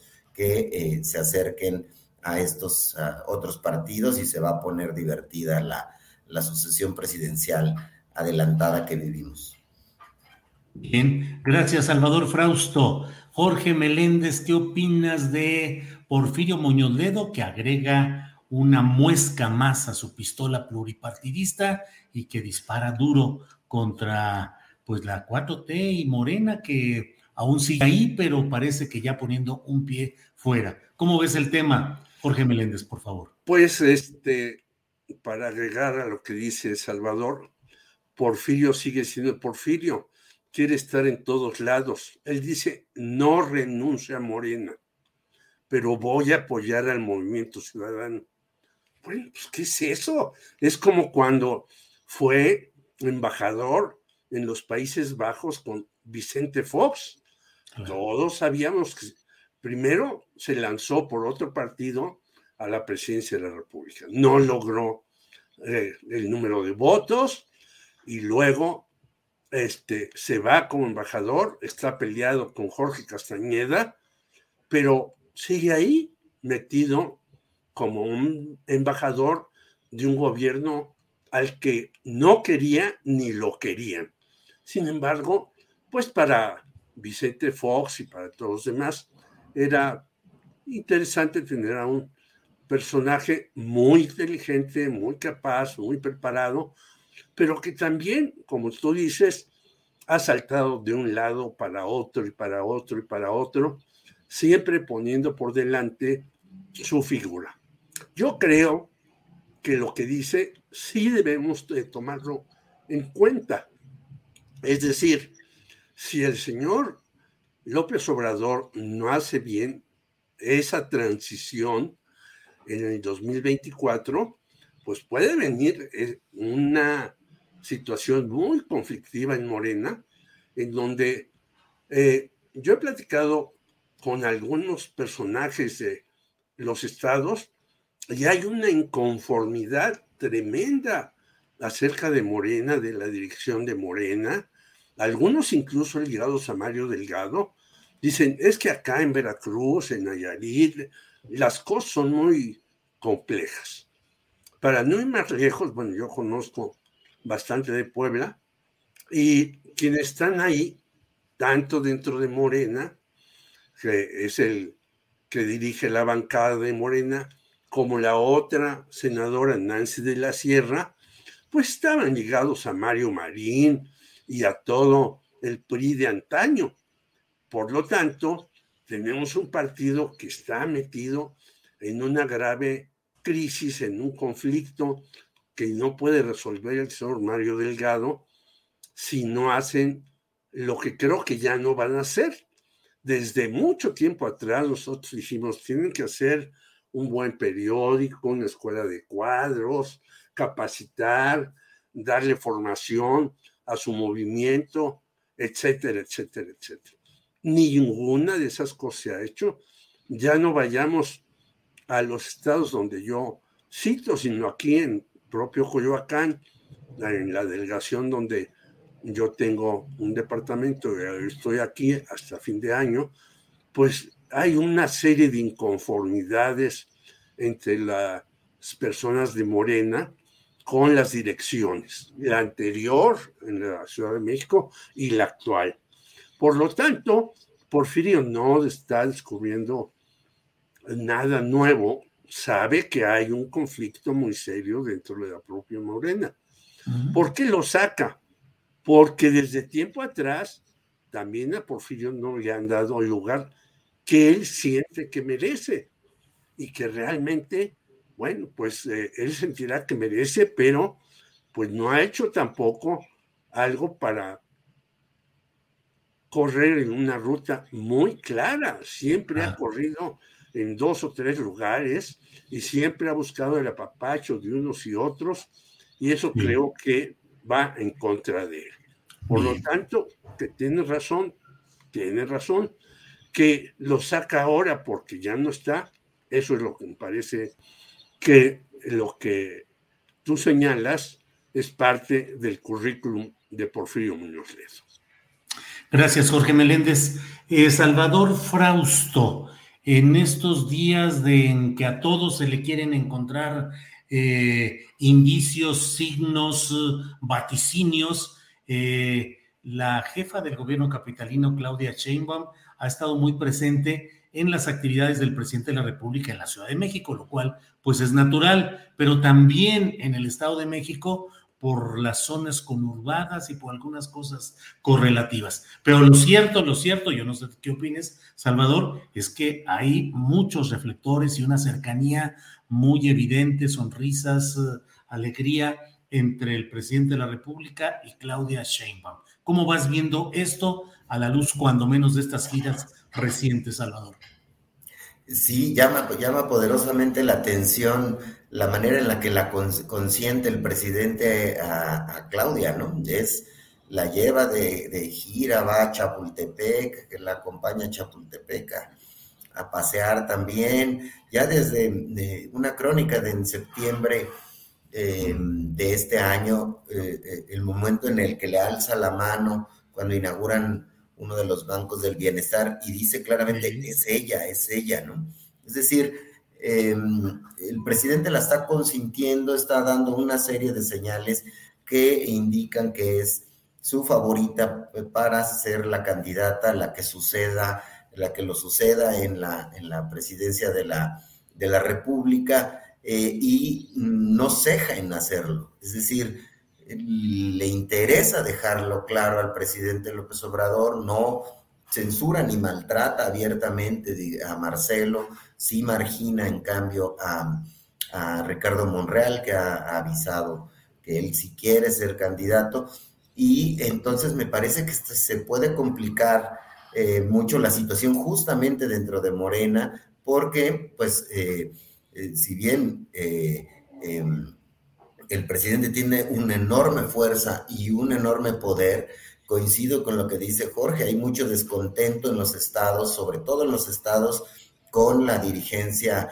eh, y cómo se ha estado llevando a cabo el trabajo de Morena. Y si hay, y si crecen los enojos, em, los asomos de ruptura, los asomos de aspirantes que se quieran ir y quieran buscar apoyo en otros partidos políticos, va a ir creciendo y va a ir creciendo de aquí a la elección. Entonces es demasiado temprano y está consintiendo a Claudia de una manera eh, como no habíamos visto en ningún presidente eh, anterior. Quizá Fox daba ciertos eh, señales de que Krill era su favorito por pensar en los últimos presidentes, pero no con esa claridad con la que López Obrador está mandando signos y señales de que su candidata favorita es Claudia Sheinbaum. Y bueno, pues sabemos que, Andrés Manuel es un em, gran lobo de la política, un eh, animal político de alta, de altos eh, eh, experiencia y vuelos, pero sí, no deja uno de alzar la ceja al mirar las consecuencias que puede haber dentro de su propio partido y dentro, que es donde se está jugando la sucesión presidencial. No veo que la sucesión se esté jugando fuera de Morena, sino ahí dentro del movimiento eh, de regeneración nacional o dentro de la llamada 4, t Entonces, eh, pues habrá que seguir eh, con atención ese hiperapoyo y hiper gusto que trae Andrés Manuel por consentir a Claudia Sheinbaum. Muy bien, Salvador, muchas gracias. Son las 2 de la tarde con 54 minutos. Estamos ya en la parte final de este programa y de esta mesa de periodistas. Así es que, Jorge, para cerrar esta mesa, te pido que nos digas tu opinión sobre este tema de Claudia Sheinbaum, las giras en la Ciudad de México y el Estado de México, y si hay una presencia política eh, creciente de eh, Claudia Sheinbaum en actos en los que parece contar pues con una, un respaldo muy fuerte del presidente de la República. ¿Qué opinas, Jorge? Pues yo creo que sí es consentida, lo ha demostrado así, pero a pesar de que es su consentida, un periódico saca una encuesta hace dos o tres días y está empatada con Marcelo Ebrard, según este periódico. No digo que sea así totalmente, pero las encuestas tienen algún sentido y se hacen por alguna razón. Por lo tanto, por más consentida que la tenga a la señora Claudia Shema, que la tiene, de todas maneras, el avance de ella a nivel nacional no es tan grande. Puede placearla aquí en el Estado de México, en Querétaro, en Hidalgo, etcétera, pero ahí la lucha va a ser muy enconada. Yo no creo que al señor Marcelo Ebrard de repente diga, pues sí, voy a aceptar. Quizás Monreal diga, bueno, y digo quizás, no, no estoy afirmando, diga, bueno, no va a ser presidente, pero que me manden al gobierno de la Ciudad de México. Pero Marcelo, ¿a dónde lo vas a enviar? Si ya fue eh, encargado de la Ciudad de México. Entonces, a Marcelo, eh, esta es la última y nos vamos, como dicen siempre en determinados lugares. Por lo tanto, yo creo que se va a poner cada vez más peliaguda esta disputa entre Claudia Sheinbaum, en la cual coincido no solamente que es favorita, sino que trata de eh, quitarle obstáculos por aquí, por allá, por acullá, en la línea 12, en fin. Y, pero hay otras cuestiones que en la Ciudad de México no se han resuelto. Bueno, está el asunto de Rubén Espinosa y las cuatro muchachas que mataron en Narvarte. Y sobre eso no tenemos ningún resultado de la Procuraduría de la Ciudad de México. Y están muchos otros casos más. Por lo tanto, no es tan sencillo que alguien diga, este es mi favorito y va a ser cueste lo que cueste. Yo creo que lo que ha dicho Salvador es cierto. Hay tantos eh, broncas internas que no se han expresado todavía tan abiertamente y tantas soterradas que si no se maneja con muy buen cálculo esto, por más que el señor Andrés Manuel Obrador tenga una favorita, el resultado puede ser muy problemático, peligroso y quizás tendremos que regresar a lo dicho por Porfirio Muñoz Ledo el día de hoy. Bien, pues eh, Jorge, muchas gracias por la intervención de este día. Igual, Salvador Frausto, pues muchas gracias por esta oportunidad de platicar en este lunes 6 de diciembre. Gracias y buenas tardes, Salvador. Buenas tardes. Buenas tardes, Julio. Buenas tardes, eh, Jorge. Abrazos para ustedes y la audiencia. Gracias. Jorge Meléndez, gracias y buenas tardes. No, gracias a ustedes, igual abrazos. Y a pesar de que parece que la cepa Omicron no es tan terrible, hay que cuidarse. No hay que hacerle caso a la gente que dice, bueno, hasta Fauci dijo que no era tan grave la cepa, pero yo digo, cuídense todos, no les hagamos caso, que ya saltamos esto, ni la sucesión, ni la pandemia. Hay que cuidarse y hay que estar atentos a todos. Muchas gracias, Julio, a Salvador. Un abrazo a todos. Muy bien, pues muchas gracias a los dos. Y bueno, esta ha sido la parte de análisis periodístico en este lunes 6 de diciembre.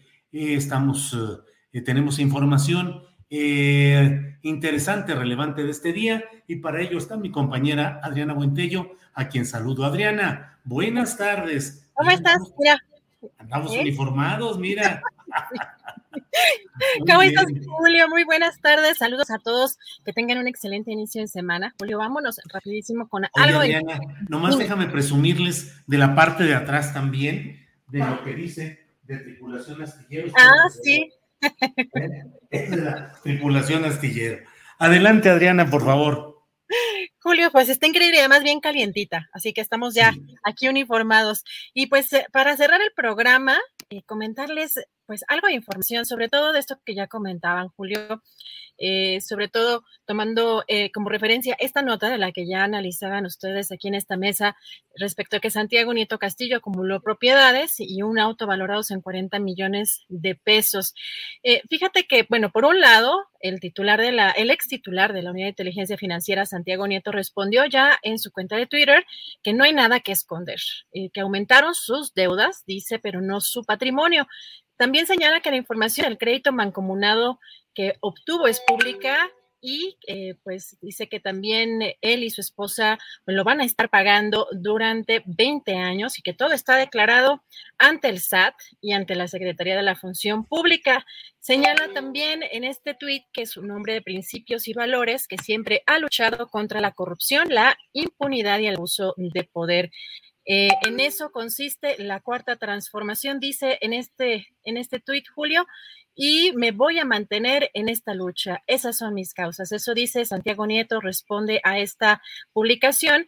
Y pues también hay que comentar que sobre texto publicado en el Universal, también del que ya daban cuenta sobre em, esta situación de el fiscal Gertz Manero, que dice esta investigación que gastó en un año más de 109 millones de pesos en autos de lujo. Bueno, también hay que considerar, Julio, que el día de hoy el fiscal Gertz Manero comparece en privado en la Cámara de Diputados y se va a reunir o se reunió con eh, los siete coordinadores parlamentarios eh, agrupados en esto, que es la Junta de Coordinación Política en San Lázaro, sobre la glosa del tercer informe presidencial. Y en la conferencia mañanera, el presidente también emitió un comentario sobre este tema, sobre particularmente eh, el tema de Santiago Nieto. Dijo que pues hay ataques por parte eh, de, este, de estos grupos, dijo que también hay ataques sobre Alejandro Esqueri contra el general eh, Jens Pedro Loman. Dijo que en el caso de Carlos Lorete Mola, que dio a conocer unos videos de su secretario particular, quien se señala como partícipe en una operación carrusel con dinero en efectivo, pues eh, aclaró que las imágenes de Alejandro Esquer en un banco corresponden a una investigación que ya se había hecho en el INE y en el Tribunal Electoral del Poder Judicial de la Federación sobre el fideicomiso de ayuda a damnificados y el tribunal resolvió que no había ningún delito, pero pues que ahora son usadas para eh, difamar. Si te parece, vamos a escuchar. Ahorita lo que dice Santiago Nieto, este, son ataques a Santiago Nieto, al general Lockman, que lo acabo de este, nombrar para que nos ayude con la distribución de medicamentos. Este, ah, a el ingeniero, ¿no? Este, Esquer, un asunto de que no sé si fue a entregar dinero en efectivo o a recoger dinero en efectivo de un banco. Esto fue como en el 2017 que nosotros decidimos eh, cooperar, ayudar a los eh, damnificados, a los afectados por el sismo.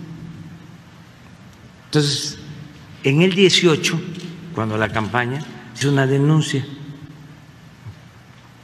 el INE, que son muy cercanos a nosotros, muy amigos, este, hicieron la investigación, llegó hasta el tribunal y las tomas de donde está recogiendo el dinero o entregando el dinero, eh, se las pidió el INE y el tribunal al banco. Y ahora un periodista corrupto, este Lore de Mola, eh, da a conocer las tomas de la Cámara del Banco. Esta información la tenía el INE o el Tribunal Electoral. El tribunal en su momento resolvió que no había este, ningún delito.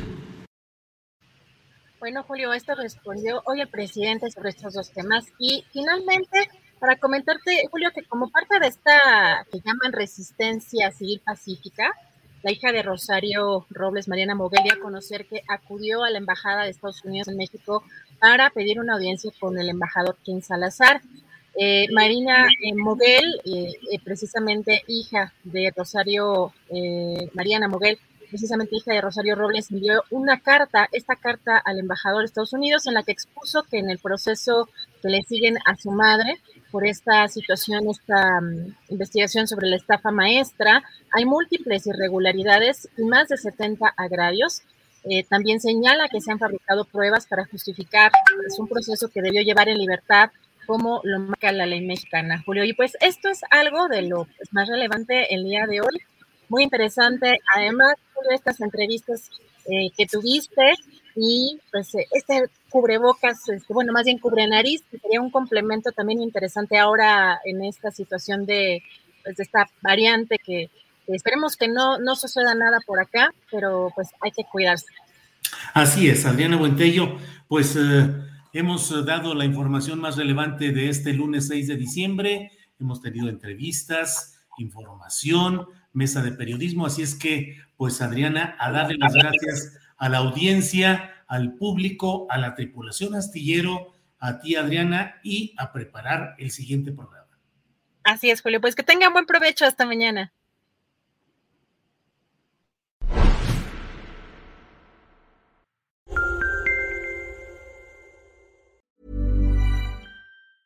Tired of ads barging into your favorite news podcasts? Good news. Ad-free listening is available on Amazon Music. For all the music plus top podcasts included with your Prime membership. Stay up to date on everything newsworthy by downloading the Amazon Music app for free or go to amazon.com slash news ad free. That's amazon.com slash news ad free to catch up on the latest episodes without the ads. ¿Te preocupas por tu familia? Entonces, ¿por qué darles solo huevos ordinarios cuando pueden disfrutar de lo mejor? Eggland's Best, los únicos huevos con ese delicioso sabor fresco de granja, además de la mejor nutrición, como 6 veces más vitamina D, 10 veces más vitamina E y 25% menos de grasa saturada que los huevos regulares, además de muchos otros nutrientes importantes. Así que, dales los mejores huevos. Eggland's Best, mejor sabor, mejor nutrición, mejores huevos. Para que te enteres del próximo noticiero, suscríbete y dale follow en Apple, Spotify, Amazon Music, Google o donde sea que escuches podcast. Te invitamos a visitar nuestra página julioastillero.com.